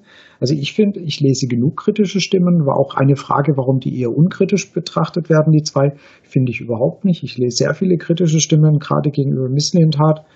Ähm, er hat halt weniger Geld in der Hand. Das heißt, er hat schon mal, kann schon mal gar nicht die Summen kaputt machen, wie sie Reschke kaputt gemacht hat. Vielleicht ähm, ist dann der ein oder andere Transfer, den er gemacht hat, kann man da eher drüber hinwegsehen, weil man sagt, naja gut, sind jetzt halt keine 10 Millionen wie bei Maffeo verbrannt oder 11 Millionen wie bei Maffeo verbrannt. Aber die Kritik oder das kritische Umfeld ist bei den zwei definitiv da. Also ich sehe da nicht äh, unbedingt weniger. Vor allem auch durch die äh, sagen wir, lokalen Medien, also die packen die mit Sicherheit nicht mit Samtschuhen an. Ja, Martin und ich, wir wissen ja, dass wir da auch äh, nicht zwingend einer Meinung sind, ähm, gerade in, in Persona Misslintat, aber ich glaube, eine Sache, die wir einfach, ähm, die man richtig oder die, die wichtig ist, dass man sie betrachtet, ist, dass die Kritik oft nicht äh, dahin geht, was äh, Misslintat macht oder was äh, Hitzelsberger macht, sondern wie vielleicht manche Dinge umgesetzt werden. Ähm, es ist einfach unglücklich, wenn man sieht, dass ein Wiedmeier gehen muss und dann irgendwie das auch nicht wirklich kommuniziert wird und zwei neue Trainer in Trainerstab geholt werden und neu verpflichtet werden. Und das in einer Zeit, wo man finanziell eh versucht zu sparen. Ähm, und, und ja, Wiedmeier wird jetzt weiter bezahlt und die zwei neuen muss man dann auch zahlen und so weiter. Ähm, ich glaube, dass es einfach vieles in letzter Zeit unglücklich lief, warum dann einfach auch Kritik aufkommt. Dann gibt's vielleicht auch die Stimmen, die sagen, ja, mit dem Kader sind wir vielleicht nicht so ganz einverstanden. Ähm, ich würde, was den Kader angeht, gar nicht viel Kritik äußern. Ähm, ich glaube, dass vieles in dem Rahmen der Möglichkeiten ist, ähm, die es so gibt, aber es, es dringen schon auch einfach Dinge nach außen ähm, über die Arbeitsweise von Misslintat oder auch von Matarazzo, ähm, die ja einfach manchmal vielleicht ein bisschen Kompetenzen überschreiten im Fall von Misslintat, wenn er in, in Aufstellungen angeblich mit, mit reinsprechen möchte. Ähm, böse Zungen würden dann sagen, um Prämien abzugreifen, dass seine Spieler dann auch spielen. Ähm, ich glaube, das ist immer so ein schmaler Grad auch zwischen, natürlich sind seine Spieler, aber er holt die Spieler ja auch aus Überzeugung für einen Verein und dass die weiterhelfen können. Ähm, und es ist dann auch ein schmaler Grad zwischen guter Zusammenarbeit zwischen Matarazzo und Mislintat und der eine redet dem anderen in die Arbeit rein. Ähm, und solange das innerhalb vom Verein funktioniert, da kann ich nichts dazu sagen, ist ja alles in Ordnung. Ich glaube nur einfach, dass wir so gepolt sind von den letzten Jahren, dass Dinge, die wir hören, ähm, da schrillen bei uns Alarmglocken, weil wir dann einfach wissen, was passieren kann oder was schon passiert ist, weswegen da viele Leute, glaube ich, einfach ein kritisches Auge drauf haben. Und ähm, Hitzelsberger hat hat viel richtig gemacht ähm, in, in seiner Anfangszeit, aber ich glaube schon auch, dass er so ein bisschen von diesem Good Boy-Image lebt, ähm, weswegen er oft nicht so zur Zielscheibe wird wie vielleicht andere. Und er gilt jetzt auch im Verein ja nicht als, als der böse Bube, ähm, sondern das ist letztlich Misslintat. In der Rolle fühlt er sich auch, glaub, ganz wohl. Hat jetzt ja auch schon immer wieder gab es auch Artikel, die einfach beschrieben haben, dass ähm, Michelin-Tat auch diese Rolle nicht scheut, ähm, vor der Presse zu stehen, was er ja früher als Scout gar nicht hat machen müssen. Ähm, und jetzt diese neue Rolle, die scheut er nicht. Manchmal würde ich mir da, glaube ich, wünschen, dass er einfach ein bisschen weniger sagt ähm, und, und äh, manche Dinge vielleicht ein bisschen weglächelt. Aber ich glaube, die Arbeit bewerten kann man wirklich erst, wenn wir jetzt ähm, zumindest die Hinrunde mal gespielt haben. Ähm, und der sportliche Erfolg ist nachher das, was, was zählt. Und hat die Mannschaft Erfolg und spielt guten Fußball oder spielt auch Fußball, mit dem, mit dem sie uns Fans eventuell wieder kriegt. Und wenn da eine Mannschaft auch auf dem Platz steht und nicht irgendwie elf Einzelspieler, dann würde ich sagen, die haben ihren Job erledigt. Und das kann man zum jetzigen Zeitpunkt einfach noch nicht beantworten. Absolut richtig. Also ich denke, das, das braucht Zeit und wir hatten leider jetzt immer die letzten Jahre das Problem, dass ein Sportdirektor eineinhalb Jahre gewirkt hat und das heißt, du hast eigentlich nie gesehen, was draus geworden ist oder ge geworden wäre. Ja, das ist natürlich echt ein, ein Riesenproblem, was wir haben. Vielleicht ist da jetzt auch langsam eben der Leidensdruck bei vielen so groß, dass sie sagen, ich würde mich einfach mal freuen, wenn es dann mal wieder klappt und vielleicht versucht man dann eben denen jetzt ein bisschen mehr Zeit einzugestehen, sie werden beobachtet, sie müssen genauso, Hitzelsberg und Misselinthal, sie müssen genauso wie alle anderen durch äh, Leistung und das heißt in dem Fall am Ende Ergebnisse überzeugen. Das ist ganz einfach. Wenn wir am Ende von der Saison wieder absteigen sollten, als 18. abgeschlagen, dann wird Kritik kommen, absolut berechtigte Kritik kommen, weil dann wissen wir, es ist ganz, ganz viel falsch gelaufen. Du weißt es halt nicht. Und wie gesagt, ich, ich für meinen Teil gehe diesen Weg nicht ganz ungern mit, der gerade bestritten wird. Äh, ich habe keinen Bock mehr, dass der Verein sich so komplett verausgabt finanziell, dass quasi wir uns den, den möglichen ähm, Klassenerhalt so teuer erkaufen, dass wenn es dann nicht reicht, der Verein komplett im Arsch ist finanziell. Da habe ich echt so gar keine Lust drauf. Deswegen ist dieser Weg äh, grundsätzlich nicht ganz schlecht. Wir hatten vorhin über den Kader gesprochen der Weg ist gut, ähm, ist noch ein bisschen ausbaufähig und da habe ich halt noch die Hoffnung nicht ganz aufgegeben. Eine kurze Anschlussfrage dazu muss man vielleicht auch ein Stück weit noch mit einberechnen, dass man muss ja überlegen, Hitzelsberger, Misslintat und Matarazzo sind ja eigentlich auf ihren jeweiligen Positionen zum ersten Mal in so einem Amt. Also lernen wahrscheinlich auch noch viel. Kommt es manchmal vielleicht ein bisschen zu kurz in der Bewertung, auch wenn jetzt nicht mehr alle drei unbedingt ganz jung sind und auch schon andere Ämter, also mit Matarazzo war er schon, war schon Cheftrainer in anderen Bereichen, aber nicht auf dem Niveau oder als Co-Trainer in Hoffenheim unterwegs. Haben einen Cheftrainerposten in der Bundesliga oder zweiten Liga ist dann doch seine erste Station. Wislimt hat ja vorher auch, ihr habt es ja schon angesprochen, vornehmlich als Scout unterwegs. Hitzelsberger auf der Position auch noch relativ unerfahren, möchte ich mal meinen. Martin, es? Kommt das manchmal ein Stück weit zu kurz oder muss man das irgendwann auch mal außer Acht lassen? Ich sehe dieses, dieses Thema, dass es Neulinge sind, das ist ja oft, ja, wir haben halt immer Neulinge, immer Bobic, äh, es sind alles immer welche, der Hotte hält und alles, die machen das alle immer zum ersten Mal und äh, gut, du hattest Reschke, der hatte jetzt auf genau der Position noch nicht die Erfahrung. Dutt hat sowas ähnliches schon mal gemacht, der hat auch nicht funktioniert. Das heißt, ich prinzipiell habe da nicht die Riesenschmerzen damit, wenn das jemand quasi zum ersten Mal macht. Das, wir gucken alle ganz oft zum Beispiel nach Gladbach und sagen, hey, guck mal, was der, was der Eber macht, das ist ja eigentlich echt gut. Der hat auch bei Null angefangen. Ja? Das heißt, das ist natürlich wie bei fast jeder Spielerverpflichtung, wenn jemand was zum ersten Mal macht, du hast ein gewisses Risiko dabei. Das steht außer Frage, aber es kann halt auch funktionieren. Das heißt, ich sehe das jetzt gerade bei einer, auf einer Trainerposition als absolut okay an, das dort zu versuchen. Und wie gesagt, gerade auch bei Hitzelsberger, man, der hat sich dieses Amt ja so langsam erarbeitet. Ja, manche sagen, es ging relativ schnell und der wurde dann hochgehieft und hochgehieft. Aber es ist ja nicht so, dass der zum ersten Mal irgendwie eine, ein Funktionärsamt inne hat. Also so gesehen, auch da ist eine gewisse Erfahrung da. Ich sehe es nicht ganz so dramatisch und vielleicht sollte man da ab und zu mal drüber nachdenken, dass die mit Sicherheit auch gerade Jakob hat das Thema Kommunikation angesprochen. Wenn ich mir überlege, Reschke hat diese Position auch zum ersten Mal belegt, ähm, wie der vors Mikrofon getreten ist und wie Mislintat vors Mikrofon tritt, tretet, ja, da sehe ich riesen Unterschiede. Ja, das heißt, ähm, ein Sven Mislintat bepöbelt mehr oder weniger nicht die eigenen Fans. Vielleicht sagt er Sachen unklug, ungünstig, aber zumindest greift er nicht irgendwie äh, die halbe Kurve an. Also so gesehen macht es schon mal einen Ticken besser. Ja, und ich denke, das ist das, wovon alle drei ähm, besonders am Anfang hauptsächlich profitiert haben, dass sie einfach unfassbar sympathische Personen sind, waren. Vielleicht äh, der eine oder andere jetzt mittlerweile nicht mehr ganz so wie am Anfang.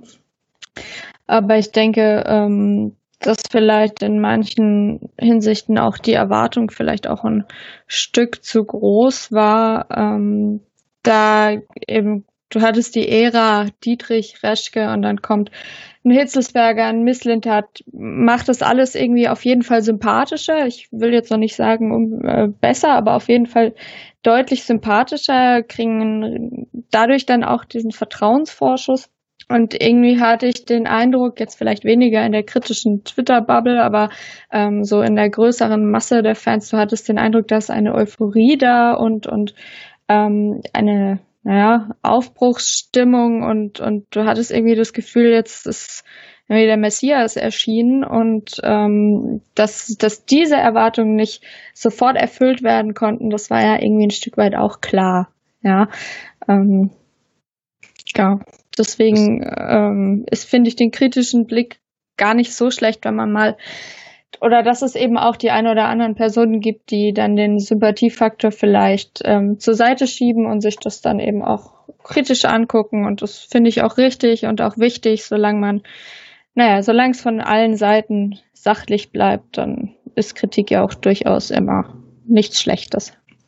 Ja, vor allem glaube ich eben, dass äh, Misslintat und Matarazzo, was Sympathie angeht, äh, erstmal einen relativ leichten Job hatten weil Misslintat auf Reschke folgte, ähm, da erstmal der sympathischere zu sein, ähm, obwohl auch so wie es Martin vorher schon gesagt hat, Misslintat ist nicht der sympathische Typ. Ähm, also der eckt schon auch an und er will auch anecken und er weiß auch, dass er aneckt und das ist auch seine Art und das ist dann auch in Ordnung.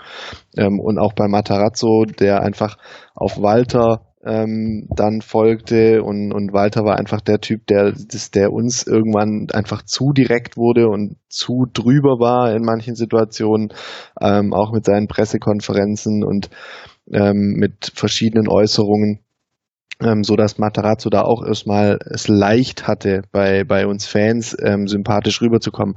Aber auch bei Matarazzo glaube ich nicht, dass er der sympathische Typ ist, ähm, für den ihn vielleicht manchmal alle halten. Ähm, also ich glaube, dass der sehr unsympathisch sein kann. Ähm, ich denke, da könnte man beispielsweise mal bei den Herren Kempf, Bartstuber oder auch die Davi nachfragen, ähm, was, was da vielleicht alles so passiert ist. Und ähm, da hat sicher Matarazzo seine Finger im Spiel gehabt, ist ja klar.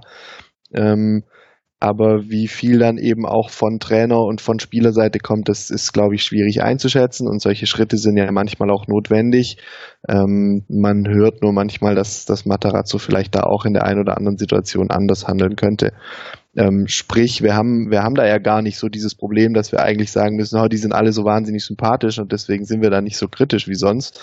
Ähm, denn dieser Sympathiefaktor, der müsste ja jetzt irgendwann mal vorbei sein, ähm, nachdem sie einfach eine Weile da sind, ähm, den sie vielleicht am Anfang hatten aufgrund der sehr unsympathisch gewordenen Vorgänger. Ja, also genau das meinte ich letztendlich, dass sie eben am Anfang diesen großen Sympathiebonus hatten. Ähm, und jetzt, wo das so ein bisschen, naja, sich legt und man jetzt merkt, okay, ähm, sind vielleicht doch nicht die allersympathischsten Menschen überhaupt, ähm, dass dann die Kritik halt ähm, schnell laut wird und da finde ich es manchmal ein bisschen schwierig zu differenzieren, was ist denn jetzt eigentlich Kritik an der Arbeit und was ist jetzt Kritik äh, daran, dass man den jetzt eben doch nicht mehr so toll und sympathisch findet wie vielleicht am Anfang. Ähm, das meinte ich so ein bisschen mit Sympathiefaktor beiseite lassen. Dann machen wir mal einen ganz, ganz harten Schnitt von unseren sportlichen Vorstands, sportlichen Vorstand, Trainer, Sportdirektor hin zu einem Thema, das jetzt auch am Wochenende oder gerade im Zuge des Pokalwochenendes aufgekommen ist. Die ersten Stadien werden wieder zum Teil mit Zuschauern gefüllt. Verschiedene, verschiedene Quoten, wie viele Zuschauer dann rein durften. Wir hatten ja gerade bei unserem Pokalspiel in Rostock auch gleich mal das Erlebnis, vor einem nahezu halbvollen Stadion zu spielen. Zumindest kam es im Fernsehen so rüber. Da gleich mal an dich, Sarah, die Frage, da du ja auch so gut wie immer bei Heim- und Auswärtsspielen dabei bist. Wie siehst du die Sache? Würde es für dich im Moment schon in Frage kommen? Sollte jetzt auch in Stuttgart wieder Zuschauer zugelassen werden? Wäre es für dich schon eine Option, wieder ins Neckarstadion zu gehen? Also für mich persönlich auf keinen Fall. Äh, aus zwei Gründen. Einerseits, weil es mir selber, äh, für mich ist das ein vermeidbares Risiko, dem ich mich nicht aussetzen möchte ähm, und meinem Umfeld nicht aussetzen möchte. Einmal, ähm, wenn ich mir das angeguckt habe jetzt in Rostock, äh, hast du auch gesehen, naja, offiziell sollte eine Maske getragen werden, glaube ich, äh, war aber irgendwie auch nicht so und ähm, das wäre für mich das eine. Und ähm, andererseits fällt dieses Erlebnisstadion, wofür man dann letztendlich doch gerne hingeht. Ähm, ich denke, das war beim VfB in den letzten Jahren eher ein Faktor, ins Stadion zu gehen, als jetzt vielleicht der unglaublich attraktive Fußball. Mhm. Der fällt einfach für mich weg, solange es eben nur fünf bis zehntausend Zuschauer sind. Es ist äh, ohne Stehplätze und so weiter. Es ist einfach ähm, was anderes. Es ist sicherlich nicht unbedingt schlecht aus wirtschaftlicher, genau, wirtschaftlicher Sicht, äh, gerade auch für kleinere Vereine. Ähm, aber für mich persönlich ähm, finde ich, mir ist noch unwohl bei der ganzen Sache, weil ich äh, das Gefühl habe, dass es ja schwierig alles durchzusetzen und ich würde ich würde mich jetzt, glaube ich, auch nicht so fühlen. Wahrscheinlich würde ich da nur drin sitzen und mir denken, boah, wie das, das war früher alles irgendwie viel cooler und hat viel mehr Spaß gemacht und wahrscheinlich würde es mich im Endeffekt nur irgendwie ein bisschen traurig. Und, ähm, ich vermisse es sehr. Ich muss auch sagen, ich gehe mit einer ganz anderen Stimmung in die Saison ähm, als die letzten Jahre. Ich habe mich in der Sommerpause viel weniger ähm, mit, mit, mit dem Verein beschäftigt. Ich habe die, die Euphorie ist bei mir so gut wie gar nicht vorhanden, muss ich ehrlicherweise sagen, was halt auch größtenteils am nicht vorhandenen Stadionerlebnis liegt. Und ähm, ja, ich bin gespannt, ob das jetzt noch kommt bei mir. Ähm, aber solange das Thema Zuschauer im Stadion nicht wieder so wird wie vorher, was noch eine Weile dauern wird und auch eine Weile dauern muss, was vielleicht auch nie so sein wird. Wir wissen es nicht, welche Auflagen vielleicht auch bleiben, auch über Corona hinaus. Ähm, solange ist es für mich keine Option. Ähm, ich weiß nicht, wie ihr das seht, auch wie bei euch das Thema Euphorie ist, ob ihr ins Stadion gehen würdet. Weiß nicht, Jasmin, wie ist es bei dir? Also ins Stadion gehen momentan nein. Also äh, das war mir vor klar. Und dann gestern so, als ich das gesehen habe, die Stimmung im Stadion jetzt mal ähm, nicht beachtet, die momentane ähm, Corona-Situation, hatte ich schon wieder, sage ich mal, richtig Bock eigentlich. Ich war dieses Jahr noch gar nicht im Stadion und werde wahrscheinlich dieses Jahr oder sehr wahrscheinlich dieses Jahr gar nicht im Stadion in Stuttgart sein, was ich weiß nicht, wann das letzte Mal ein komplettes Jahr nicht im Stadion war. Also das war wahrscheinlich echt, als ich wirklich noch ein kleines Kind war. Und ja, vermissen schon. Und irgendwie, ja, ist es auch die Vorfreude auf die Song so ein bisschen getrübt, weil irgendwie fängt es dann jetzt doch wieder an.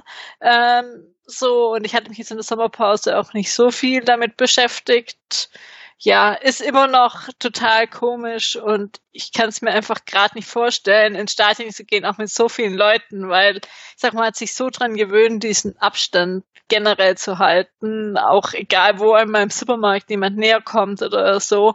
Und dann ich wirklich ins Stadion zu gehen mit Anreise, Abreise, dann im Stadion wirklich viele Leute um mich rum haben, davon mal abgesehen, äh, mit den ganzen Infektionsgefahren, die man trotzdem noch hat, also ich würde, ich glaube, einfach auch nicht wohlfühlen. Wie glaubt ihr, ist beim VfB so die Auffassung dafür? Hitzesberger hatte ja da mal vor einiger Zeit eine Zahl genannt, dass es quasi, wenn ich es richtig in Erinnerung habe, unter 20.000, glaube ich, auch gar nicht so wirklich wirtschaftlich ist. Wird man sich da dem Rest anschließen, wenn sich die Möglichkeit ergibt? Oder denkt ihr, da ist man eher noch zurückhaltend? Man hatte ja jetzt auch bei der U21 bei den ersten, beim ersten Heimspiel zumindest mal keine Zuschauer zugelassen. Jakob, ich weiß nicht, wie kannst du es ungefähr einschätzen? Oder wie würdest du sagen, ist da die Haltung in der Mercedesstraße zu dem Thema? Naja, gab es das schon mal, dass der VfB irgendwo gesagt hat, wir machen da nicht mit, wenn das alle anderen gemacht haben? Also ich glaube, so, so klare Kante gibt's dann trotzdem noch nicht. Ähm, ich meine, wir haben jetzt einen Präsident mit Klaus Vogt, der, glaube ich, die ganze Entwicklung ähm, zumindest auch schwierig sieht, aber ich glaube nicht, dass, ähm, dass es einen Weg gibt, um zu sagen, wir lassen das Stadion dann zu, ähm, wenn, äh, laut, wenn einfach rechtlich Fans wieder erlaubt werden ähm, in den Stadien. Dann glaube ich schon, dass man da mitschwimmt auf dieser Welle. Dann wird sich auch sehr schnell wieder zeigen, in was für einem Geschäft ähm, der moderne Fußball einfach zu Hause ist, um was es da geht. Ähm, und ob das nachher 5000 sind oder 20.000, spielt dann, glaube ich, keine Rolle. Allerdings glaube ich, dass es bei uns im Süden in Baden-Württemberg unter anderem und auch in Bayern ähm, deutlich länger gehen wird, bis wir solche Zahlen kriegen, wie beispielsweise in, in Mecklenburg-Vorpommern jetzt ähm, ähm, im DFB-Pokal, weil die einfach auch von den Zahlen, was Corona-Infizierte anbelangt, ähm, deutlich bessere Zahlen haben im Norden als jetzt wir hier unten. Ähm, Baden-Württemberg ist einfach ein Reiseland. Wir hatten jetzt auch bis ähm, vor ein paar, ja, vor ein paar Stunden letztlich äh, waren Sommerferien, das heißt, die Reiserückkehrer kommen jetzt gerade erst. Ähm, das wird alles einfach noch mal ein bisschen länger gehen als im, im Norden Deutschlands, glaube ich. Und sobald es dann äh, heißt, Fans wären erlaubt, glaube ich schon, dass der VfB da mitschwimmen wird. Was ich mir halt wünschen würde, ist, ähm, dass man jetzt gerade in der Bundesliga einen einheitlichen Weg findet. Für alle Mannschaften, für alle Vereine. So wie es jetzt im DFB-Pokal war dass die einen vor null Zuschauern spielen und die anderen heute in Dresden vor 14.000, ähm, in Rostock vor 7.500. Ich glaube, in Dresden waren es 14.000 doch. Das passt dann halt nicht. Und ich finde, dann, dann musst du sagen, also es ist wirklich so, in keinem Stadion darf irgendjemand oder du darfst halt eine Auslastung von x Prozent haben. Wer dann hingehen mag, der soll hingehen. Ich werde es nicht tun, aber wer dann mag, soll da hingehen, aber dann musst du einen fairen, fairen Weg für alle Vereine finden. Sprich, Zuschauer in allen Bundesliga-Stadien oder in allen Zweitligastadien, aber nicht im Süden dürfen sie noch nicht, im Norden dürfen sie, dann wird, dann wird's, finde ich, ähm, dann wird's unschön und dann kommt auch so ein bisschen ob es eine wirkliche Benachteiligung ist, weiß ich nicht, aber dann kommt schon so ein bisschen das, das ist ein bisschen unfair, die dürfen vor heimischen Zuschauern spielen und die anderen und wir dürfen es nicht. Das fände ich sehr, sehr unschön, wenn es so kommen würde. Was denkst du denn, Jens, was hat das für eine Auswirkung auf die Mannschaft, jetzt speziell beim VfB? Wir haben vorhin über viele junge Spieler gesprochen ähm, und gerade die, die, die Mannschaft vom VfB lobt seit Jahren die Kurve und ähm, man hat es doch auch das eine oder andere Mal gemerkt, äh, dass dann in so einem eher kritischen Spiel dann die Kurve doch nochmal anpeitschen konnte. Ähm, was denkst du, was hat das für eine Auswirkung auf die Mannschaft, auf die Spielweise, ähm, dass jetzt eben keine Fans da sind? Auch wenn wir es natürlich jetzt gegen Ende der letzten Saison schon gesehen haben. Aber trotzdem. Also ich war ja auch gerade während der Geisterspielrückrunde äh, immer so ein bisschen der Meinung, dass man es nicht allzu sehr überhöhen sollte. Aber es gibt natürlich immer so Spiele, was jetzt die, der Einfluss der Fans angeht, wo du das schon merkst. Also wenn du jetzt gerade den Vergleich ziehst, ja, am Samstag hatte ich das Spiel zwischen 60 und Frankfurt im Pokal gesehen, wo dann Frankfurt auch 2-0 in Führung war, dann 1860 den Anschlusstreffer gemacht hat, wo eben im Grünwalder Stadion keine Zuschauer zugelassen waren da wäre sicher nochmal eine andere Atmosphäre aufgekommen, wenn nach dem Anschlusstreffer die die nochmal nach vorne getragen hätte oder auch die ganz anders nochmal die letzten fünf, sechs Minuten aufgetreten wären. Das jetzt gerade so im Vergleich zu unserem Pokalspiel in Rostock, da fand ich schon, dass man gemerkt hat, dass das durchaus einen Einfluss hatte. Also gerade so diese, wo du oft bei den Geisterspielen gesagt hattest, dass der Favorit dann relativ ruhig sein Spiel aufzieht und runterspielt, was wir in der Zweitligasaison auch selten geschafft haben, muss man zugeben. Aber trotzdem hast du, hatte ich irgendwie so das Gefühl, das macht schon ein bisschen was, vor allem auch mit den Rostockern am Ende noch, dass du halt dann doch nochmal die letzten Kräfte mobilisierst und die Bälle dann nochmal vorne reinschlägst und nochmal alles versuchst. Ich glaube, das ist einfach, wenn von außen gar kein Einfluss genommen wird, wenn gar keine Zuschauer die nach vorne peitschen, in Anführungszeichen, dann machst du vielleicht den extra Schritt dann doch nicht mehr, weil den Zuschauer vom Fernsehgerät nimmst du halt im Stadion nicht wahr. Wenn du dann auf so eine fast volle Kurve in Rostock dann, gerade im unteren Bereich, wo alle dann zusammenstanden, wo man sich auch fragen kann, wie das dann funktioniert, was Hygienekonzept und Co. angeht, dann ist es natürlich was anderes, als ob du da auf eine leere Tribüne mit Sitzschalen zuläufst. Ja, und ich denke, es war für die ähm, Jetzt haben sie auch die letzten Spiele alle ohne Zuschauer gemacht und jetzt bist du im Stadion und du wirst eigentlich quasi äh, permanent äh, ausgepfiffen, ausgebucht und du kriegst es natürlich mit. Und du hast ja nicht mal, auch in Rostock wären ja ein paar VfB-Fans dabei gewesen. Ja, die hätten dann schon noch so ein kleines Gegengewicht äh, dazu gestellt. Also, du hättest zumindest mal gehört, ach, das sind ja auch noch Fans von uns da.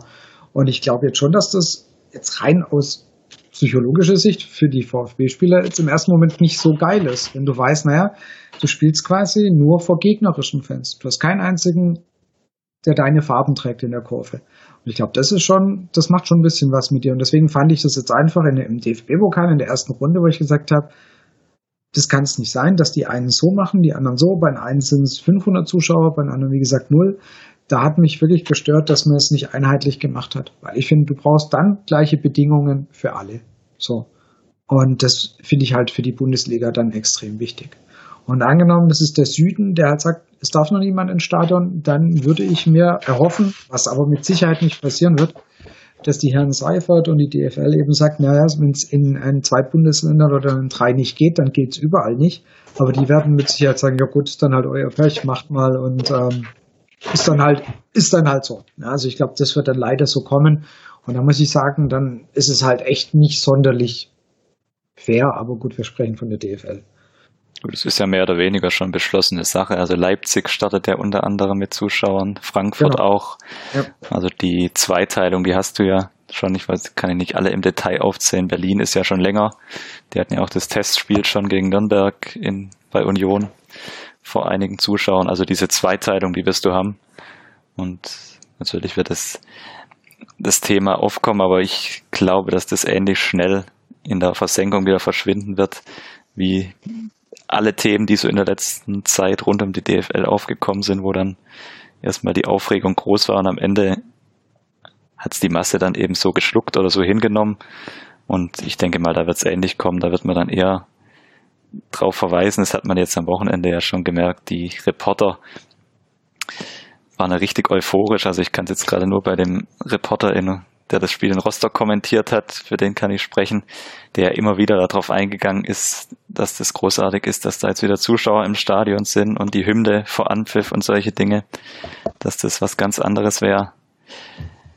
Ja, kann ich da auch nur mit einem Schmunzeln hinnehmen, weil, weil ich halt genau weiß, wie es, wie es kommen würde, wenn in, sage ich mal, ein, zwei Jahren vielleicht alles wieder normal ist und im, zum ersten Mal im Fanblog irgendwas passiert, was dann den Herren bei Sky nicht gefällt, dann wendet sich das Blatt ganz schnell wieder. Aber das ist eine andere Diskussion.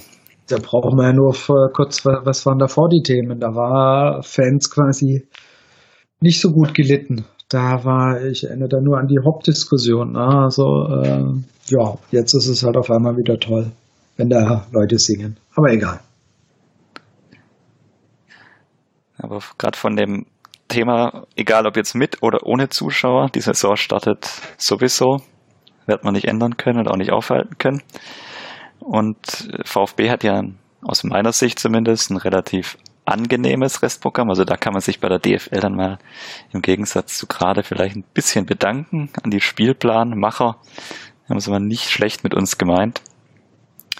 Und wir haben auch die, in unserer Umfrage gefragt, was ihr so bei den ersten sechs Spielen, was ihr prognostizieren würdet, wie viele Punkte holt der VfB denn?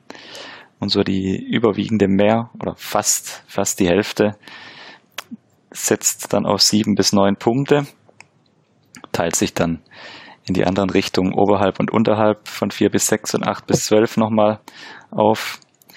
18 Punkte wurde natürlich, wie es bei der VfB-Umfrage nicht anders sein kann, auch genannt und natürlich auch 0 bis 3 damit auch alle Extreme abgedeckt sind. Spiegelbild unserer, unsere Anhängerschaft. Jetzt mal, Jasmin, an dich die Frage. Gerade die ersten beiden Spiele, Freiburg zu Hause, dann in Mainz auswärts. Was würdest du denn da tippen? Wie groß stehen denn die Chancen, dass wir vielleicht mal nicht unbedingt einen Fehlstart hinlegen in der Bundesliga-Saison?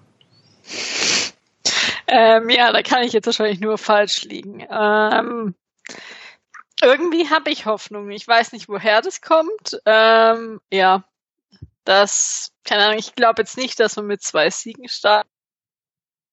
Glaube ich irgendwie nicht beim VfB, aber ich sag mal, mindestens einen der beiden äh, Spiele gewinnen. Vielleicht auch nicht klar, vielleicht irgendwie in der Nachspielzeit noch ein Tor oder irgend, irgendwas ähm, passiert, aber ja, ich weiß nicht genau, woher ich es nehme, aber ja, es ist noch die Hoffnung groß, bis wir dann das nächste Mal aufnehmen und ja, dann das Übliche über den VfB reden wieder machen dürfen. Okay, Anschlussfrage an dich, Jakob. Wie würdest du es einschätzen? Gerade es kann natürlich genau in die andere Richtung gehen. Vermeintlich schlagbare Gegner zu Beginn. Jetzt nehmen wir mal an, Freiburg, Mainz, das setzt gleich mal zwei Niederlagen. Glaubst du, es kann, kann dazu kommen, dass Ruhe bewahrt wird im Umfeld oder glaubst du, es wird gleich dann ungemütlich für die handelnden Personen? es ist nie ruhig in Stuttgart. Ähm, also wenn, wenn tatsächlich Freiburg und Mainz in die Hose geht, ähm, dann kommt ja auch ähm, schon Leverkusen und das ist nochmal ein anderes Kaliber, dann dann steht man halt von Anfang an wieder mit dem Rücken zur Wand. Ähm, und ich erinnere da immer wieder gern an den, an den Gentner Spruch, in Mainz muss man nicht gewinnen. Das, diese ersten zwei Spiele, also Freiburg hat mich jetzt im Pokal zum Beispiel ähm, in, in Mannheim wirklich nicht überzeugt oder vom Hocker gerissen. Also wenn man überlegt, was für eine Mannheimer Mannschaft da auf dem Platz stand, ähm, Corona geschwächt und irgendwie, glaub, zwei Außenvert nee, vier Außenverteidiger in, in, hinten drin stehen gehabt, also nicht mal Innenverteidiger aufgestellt. Ähm, und Freiburg hat sich so schwer getan. Ich meine, die hätten in der ersten Halbzeit das Ding zwar zumachen müssen, aber dann kam Mannheim tatsächlich nochmal ran. Ähm, und dann sind sie gerade so mit Hängen und Würgen weitergekommen, also im Prinzip so wie wir in Rostock. Ähm, nicht überzeugend, aber letztlich, ja, Aufgabe gelöst. Aber in meinen Augen musst du halt Freiburg und Mainz schlagen. Das sind die zwei Spiele. Ähm, wenn du die gewinnst, dann, dann hast du schon Selbstvertrauen auch ähm, und dann kann sogar gegen Leverkusen was gehen. Und wenn, wenn du dann so einen Saisonstart hinlegst, dann, ähm, dann wären wir nach drei, nach drei Spielen, wenn wir nach drei Spielen schon sechs Punkte hätten oder sieben von mir aus, ähm, dann, dann ist es mehr als, als mit dem, mit was ich eigentlich rechne. Ähm, aber ich glaube auch dann, dass Hertha und Köln, die dann danach kommen, dass das wirklich Aufgaben sind, die machbar sind. Von daher, ja, ich glaube, wenn man die ersten zwei Spiele verliert und dann in Leverkusen, ja, da rechne ich mir jetzt nicht die größten Chancen aus, dann, dann wird's, glaube ich, sehr schnell wieder sehr unruhig. Ähm, aber das ist einfach der Situation dann geschuldet, dass wir es kennen aus den letzten Jahren. Wir hatten es vorher schon mal kurz angedeutet, als wir auf das Thema Zuschauer im Stadion gekommen sind. Da hattest du, Sarah, auch schon gesagt, dass deine Vorfreude jetzt nicht die größte ist bislang. Martin, wie siehst du es denn? Freust du dich, dass es jetzt am Wochenende wieder mit der Bundesliga losgeht oder sagst du, es hätte jetzt auch noch zwei, drei Wochen dauern können? Brauche ich jetzt nicht unbedingt im Moment. Gut, mein, mein grundsätzlicher, äh, meine grundsätzliche Einstellung zum VfB hat sich in den letzten Jahren einfach auch durch Familie und so weiter ähm, letztendlich etwas geändert. Das heißt, äh, der VfB ist nicht mehr der Mittelpunkt, sondern ist einfach auch ein bisschen ins zweite Glied gerückt. Das heißt, ich, ich finde so die Sommer, die fußballfreie Zeit gar nicht so schlimm, muss ich echt zugeben. Ich, ich mag das mittlerweile, aber jetzt gegen Rostock und dann sitzt er halt dann doch davor und so uncool war das dann gar nicht, das Spiel anzugucken. Also es war dann schon in Ordnung, dass es wieder losgeht und so gesehen, ich freue mich auch wieder auf Bundesliga-Fußball. Und es ist an sich, ja, es ist doch wieder gut, dass der Ball dann irgendwann äh, rollt. Ich werde sicher nicht mehr mit der gleichen Euphorie, wie ich noch vielleicht vor ein paar Jahren an so Spiele rangegangen bin und der Vorfreude, wie ich an so einen Bundesliga-Start rangegangen bin, in die neue Saison starten. Aber es ist doch ganz nett, dass es wieder Fußball gibt. Und das ist, da ich Schwabe bin, könnt ihr das hoffentlich richtig einschätzen. Also das ist schon okay so. Dann natürlich anschließend, wenn die Vorfreude sogar bei Martin verhältnismäßig groß ist, dann natürlich, Sarah, an dich die Frage, wie, wie groß schätzt du denn die Chancen ein, dass der VfB am Ende der Rückrunde dann über den berühmten Strich steht, also dass wir am Ende der Klassenerhalt schaffen, wenn man dich heute fragen würde, was ich hiermit tue? ähm, schwierig, ganz schwierige Frage, weil ich glaube, es gut, das ist immer so, aber ich glaube, es hängt extrem viel ähm, von der Konkurrenz ab, die ich ganz schlecht einschätzen kann. Ich denke da gerade auch an so Mannschaften wie Mainz oder Bielefeld oder Bremen. Ähm, aus eigener Kraft. Ja, ich denke, ich denke, der VfB schafft das. Ähm, das denke ich immer. Das habe ich bisher auch jedes Jahr gedacht. Ähm, ich bin auch recht optimistisch. Ähm, naja, ich, ich rechne so mit so einem holprigen Platz 14, 15 am Ende wieder ähm, so die Entscheidung im letzten, vorletzten Spiel. Ähm, sowas könnte ich mir vorstellen, dass wir jetzt die Saison, naja, souverän runterspielen und am Ende auf Platz 12 stehen. Das ähm, ich mir noch nicht so richtig vorstellen. Aber ähm, ich habe Vertrauen in die Mannschaft. Äh, ich denke, wir, wir haben ja viele junge Spieler, aber ich denke, das kann, das kann natürlich gnadenlos schiefgehen, das kann aber auch ähm, gut werden. Und ich möchte jetzt mal nicht gleich schon alles schwarz malen. Ähm, ich denke, das passiert früh genug, ähm, dass, das, dass das andere für mich übernehmen. Ähm, deswegen, ja, ich traue ich trau der Mannschaft doch viel zu.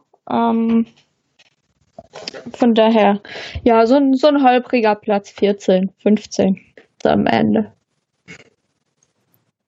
Das würde wahrscheinlich der Rest auch direkt unterschreiben, weil wie gesagt, wie wir es ja ein paar Mal schon angedeutet haben, also ich glaube auch nicht, dass wir allzu, uns allzu große Hoffnung machen müssen, dass wir hier eine geruhsame Saison verbringen.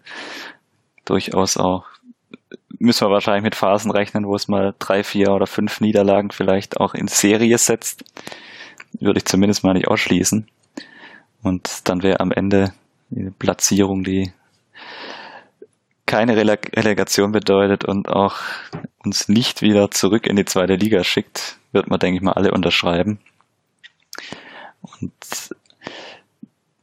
dann von, von der Profimannschaft mal noch ein ganz kurzer Abstecher zum Ende. Wir hatten ja auch schon ein paar Mal angedeutet in dem in dieser Aufnahme Holger Badstuber, der ja im Sommer von den Profis zum VfB 2 degradiert wurde. Da haben wir noch kurze Prognose von dir, Jasmin. Würdest du tippen, dass Holger Badstuber nach Ende der Transferperiode noch beim VfB 2 dann regelmäßig auf der Bank sitzt oder in der Innenverteidigung aushelfen darf oder wird er noch wechseln und irgendwo anders nochmal sportlich sein Glück versuchen? Ich glaube, er wird noch beim äh, VfB bleiben. Also einfach aus der Sicht, dass ich vermute, dass er kein Angebot findet, ähm, wo er dementsprechend auf dem Niveau, das er vielleicht möchte, spielen möchte. Aber ich sehe in der Bundesliga, sehe ich jetzt wenig andere Mannschaften, bis gar keine, wo jetzt ihn verpflichten würden. Zweite Liga vielleicht auch nicht unbedingt. Und ich glaube jetzt nicht, dass er dann jetzt zu irgendeinem Drittligist oder irgendwo wechselt und ins Ausland ist es ja gerade auch generell vielleicht eher schwieriger. Also ja, ich glaube, er bleibt noch und mal sehen, welcher Trainer dann im November, Dezember, wann auch immer beim VfB ähm, Trainer ist und ähm, ob er vielleicht doch dann wieder mal beim VfB ähm, bei den Profis spielen wird.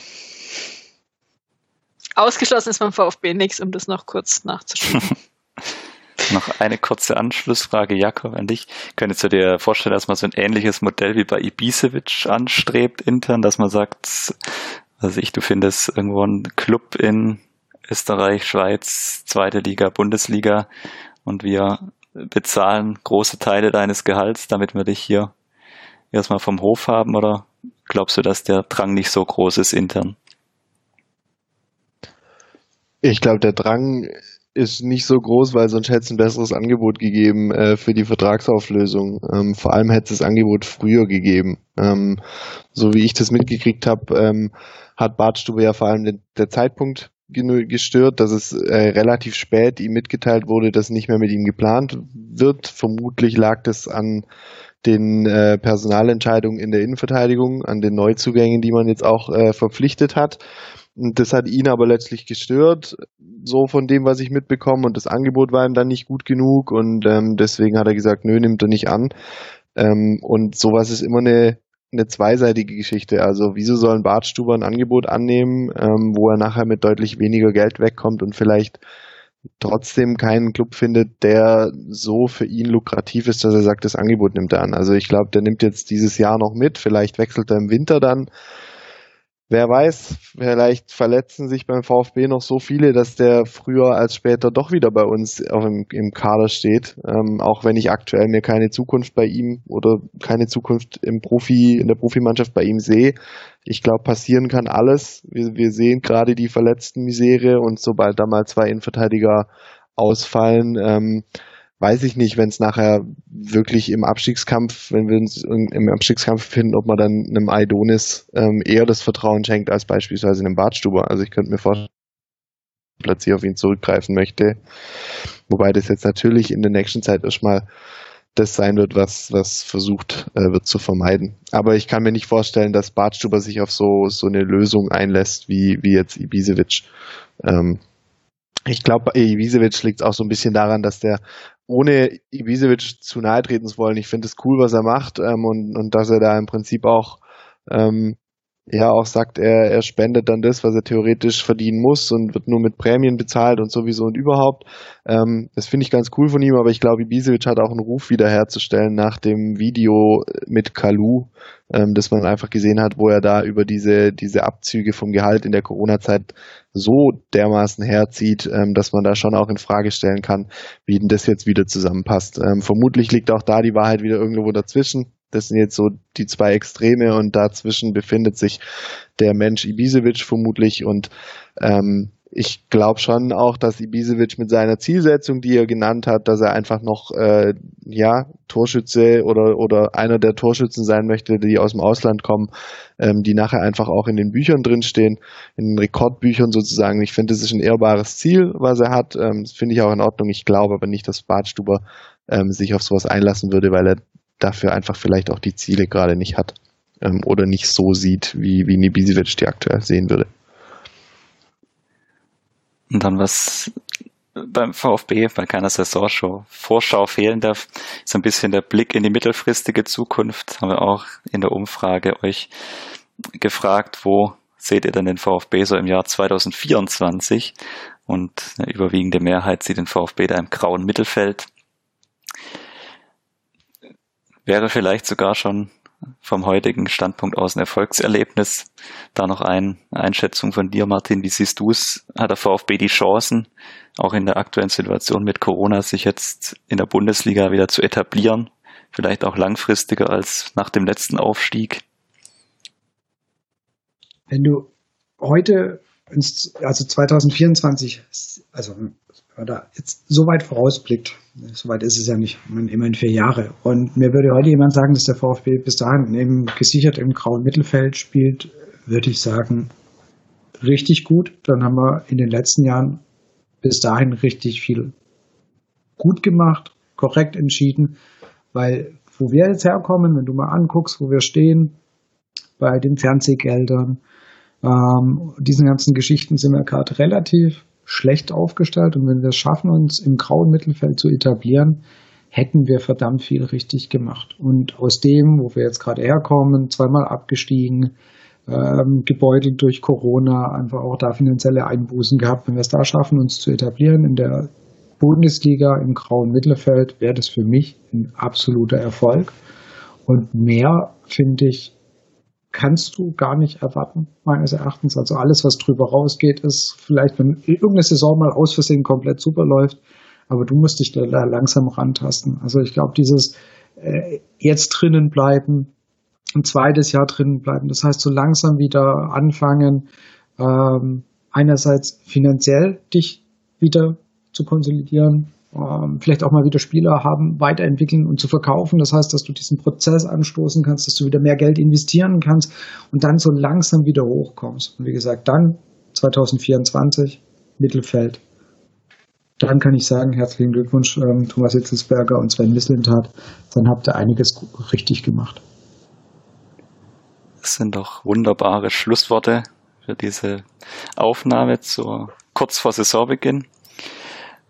Dann erstmal an der Stelle noch allen, die sich an unserer Umfrage beteiligt haben, herzlichen Dank. Es waren knapp 220 Teilnehmer. Solide Grundlage für diese Aufnahme heute. Vielen Dank da nochmal an dieser Stelle. Dann natürlich, was auch nicht fehlen darf, zurück zur Aktualität. Ist nur noch knapp eine Woche, dann spielt der VfB zu Hause gegen Freiburg. Und natürlich jetzt sind eure Tipps gefragt. Da gleich mal Martin zum Einstieg. Was was denkst du, wie, wie geht's aus am Samstag? Nach dem grandiosen Auftaktspiel gegen ähm, Rostock ist ja einfach noch die Frage, wer soll uns aufhalten. Nein, es, es, wird, es, wird ein, es wird ein Sieg zum Auftakt, weil ich das gerne möchte, damit wir, wie Sarah und alle das vorhin gesagt haben, dass wir halbwegs mit nicht schon wieder Unruhe starten. Deswegen werden wir 3 zu 1 gewinnen. Dann Jasmin, lass dich gleich anschließen. 2 zu 1. Und Sarah, was, was tippst du? 1-0. Und dann, bevor ich mein, zum Abschluss noch meinen Tipp abgebe, Jakob, was, wo liegt deine Vermutung? Ja, ich gehe jetzt natürlich die Optimistenspuren, und sag 4-0. Und jetzt muss ich. Wer schießt die vier Tore? Von mir aus alle Silas. Nach vier Siegen soll ich jetzt aus der Reihe fallen. Nee, das Mach geht dann auch nicht. Nee, das kann ich mit meiner das Überzeugung. Gewesen, das kann ich mit meiner Überzeugung nicht vereinbaren. Nee, wir gewinnen, wir gewinnen zur Abwechslung mal genauso, wie wir unser letztes Testspiel immer absolvieren. Und zwar mit 4 zu 2. Leute, das geht so grandios in die Hose. ja, dafür, dafür sind wir ja, ja da. Zu optimistisch angehen und dann kann man wenigstens enttäuscht ja. werden. Bundesliga oder, oder ja. alternativ kann man sagen, wir haben es ja alle vorher gesagt. So. Genau, wenn wir eigentlich alle andersrum tippen wollen. Ja. ja, dann an der Stelle auf jeden Fall auch noch der Hinweis auf die Saisonspende, die wie jedes Jahr natürlich wieder auf, auf Twitter ihren Platz findet. Beteiligt euch da zahlreich, findet ihr unter bei Twitter at VfB Saisonspende. Und unser Podcast ist wie immer zu finden bei Spotify, bei Apple Podcast, Google Podcast, YouTube, mein Sportpodcast.de und natürlich sonst auch überall, wo es Podcasts gibt. Nochmal vielen herzlichen Dank an eure ganzen Fragen, die zahlreich eingegangen sind. Alle können wir leider nicht immer beantworten, aber wir haben versucht, auf alle einzugehen. Im Web zu finden sind wir natürlich auch auf Facebook, Twitter, Instagram, da gerne Feedback dalassen und teilt unseren Podcast, empfehlt ihn weiter und lasst auch gerne Bewertungen auf den einschlägigen Portalen da. Und dann wünsche ich euch eine schöne Restwoche und dann am Wochenende schönen Bundesliga-Start. Tschüss. Mach's gut. Ciao. Ciao.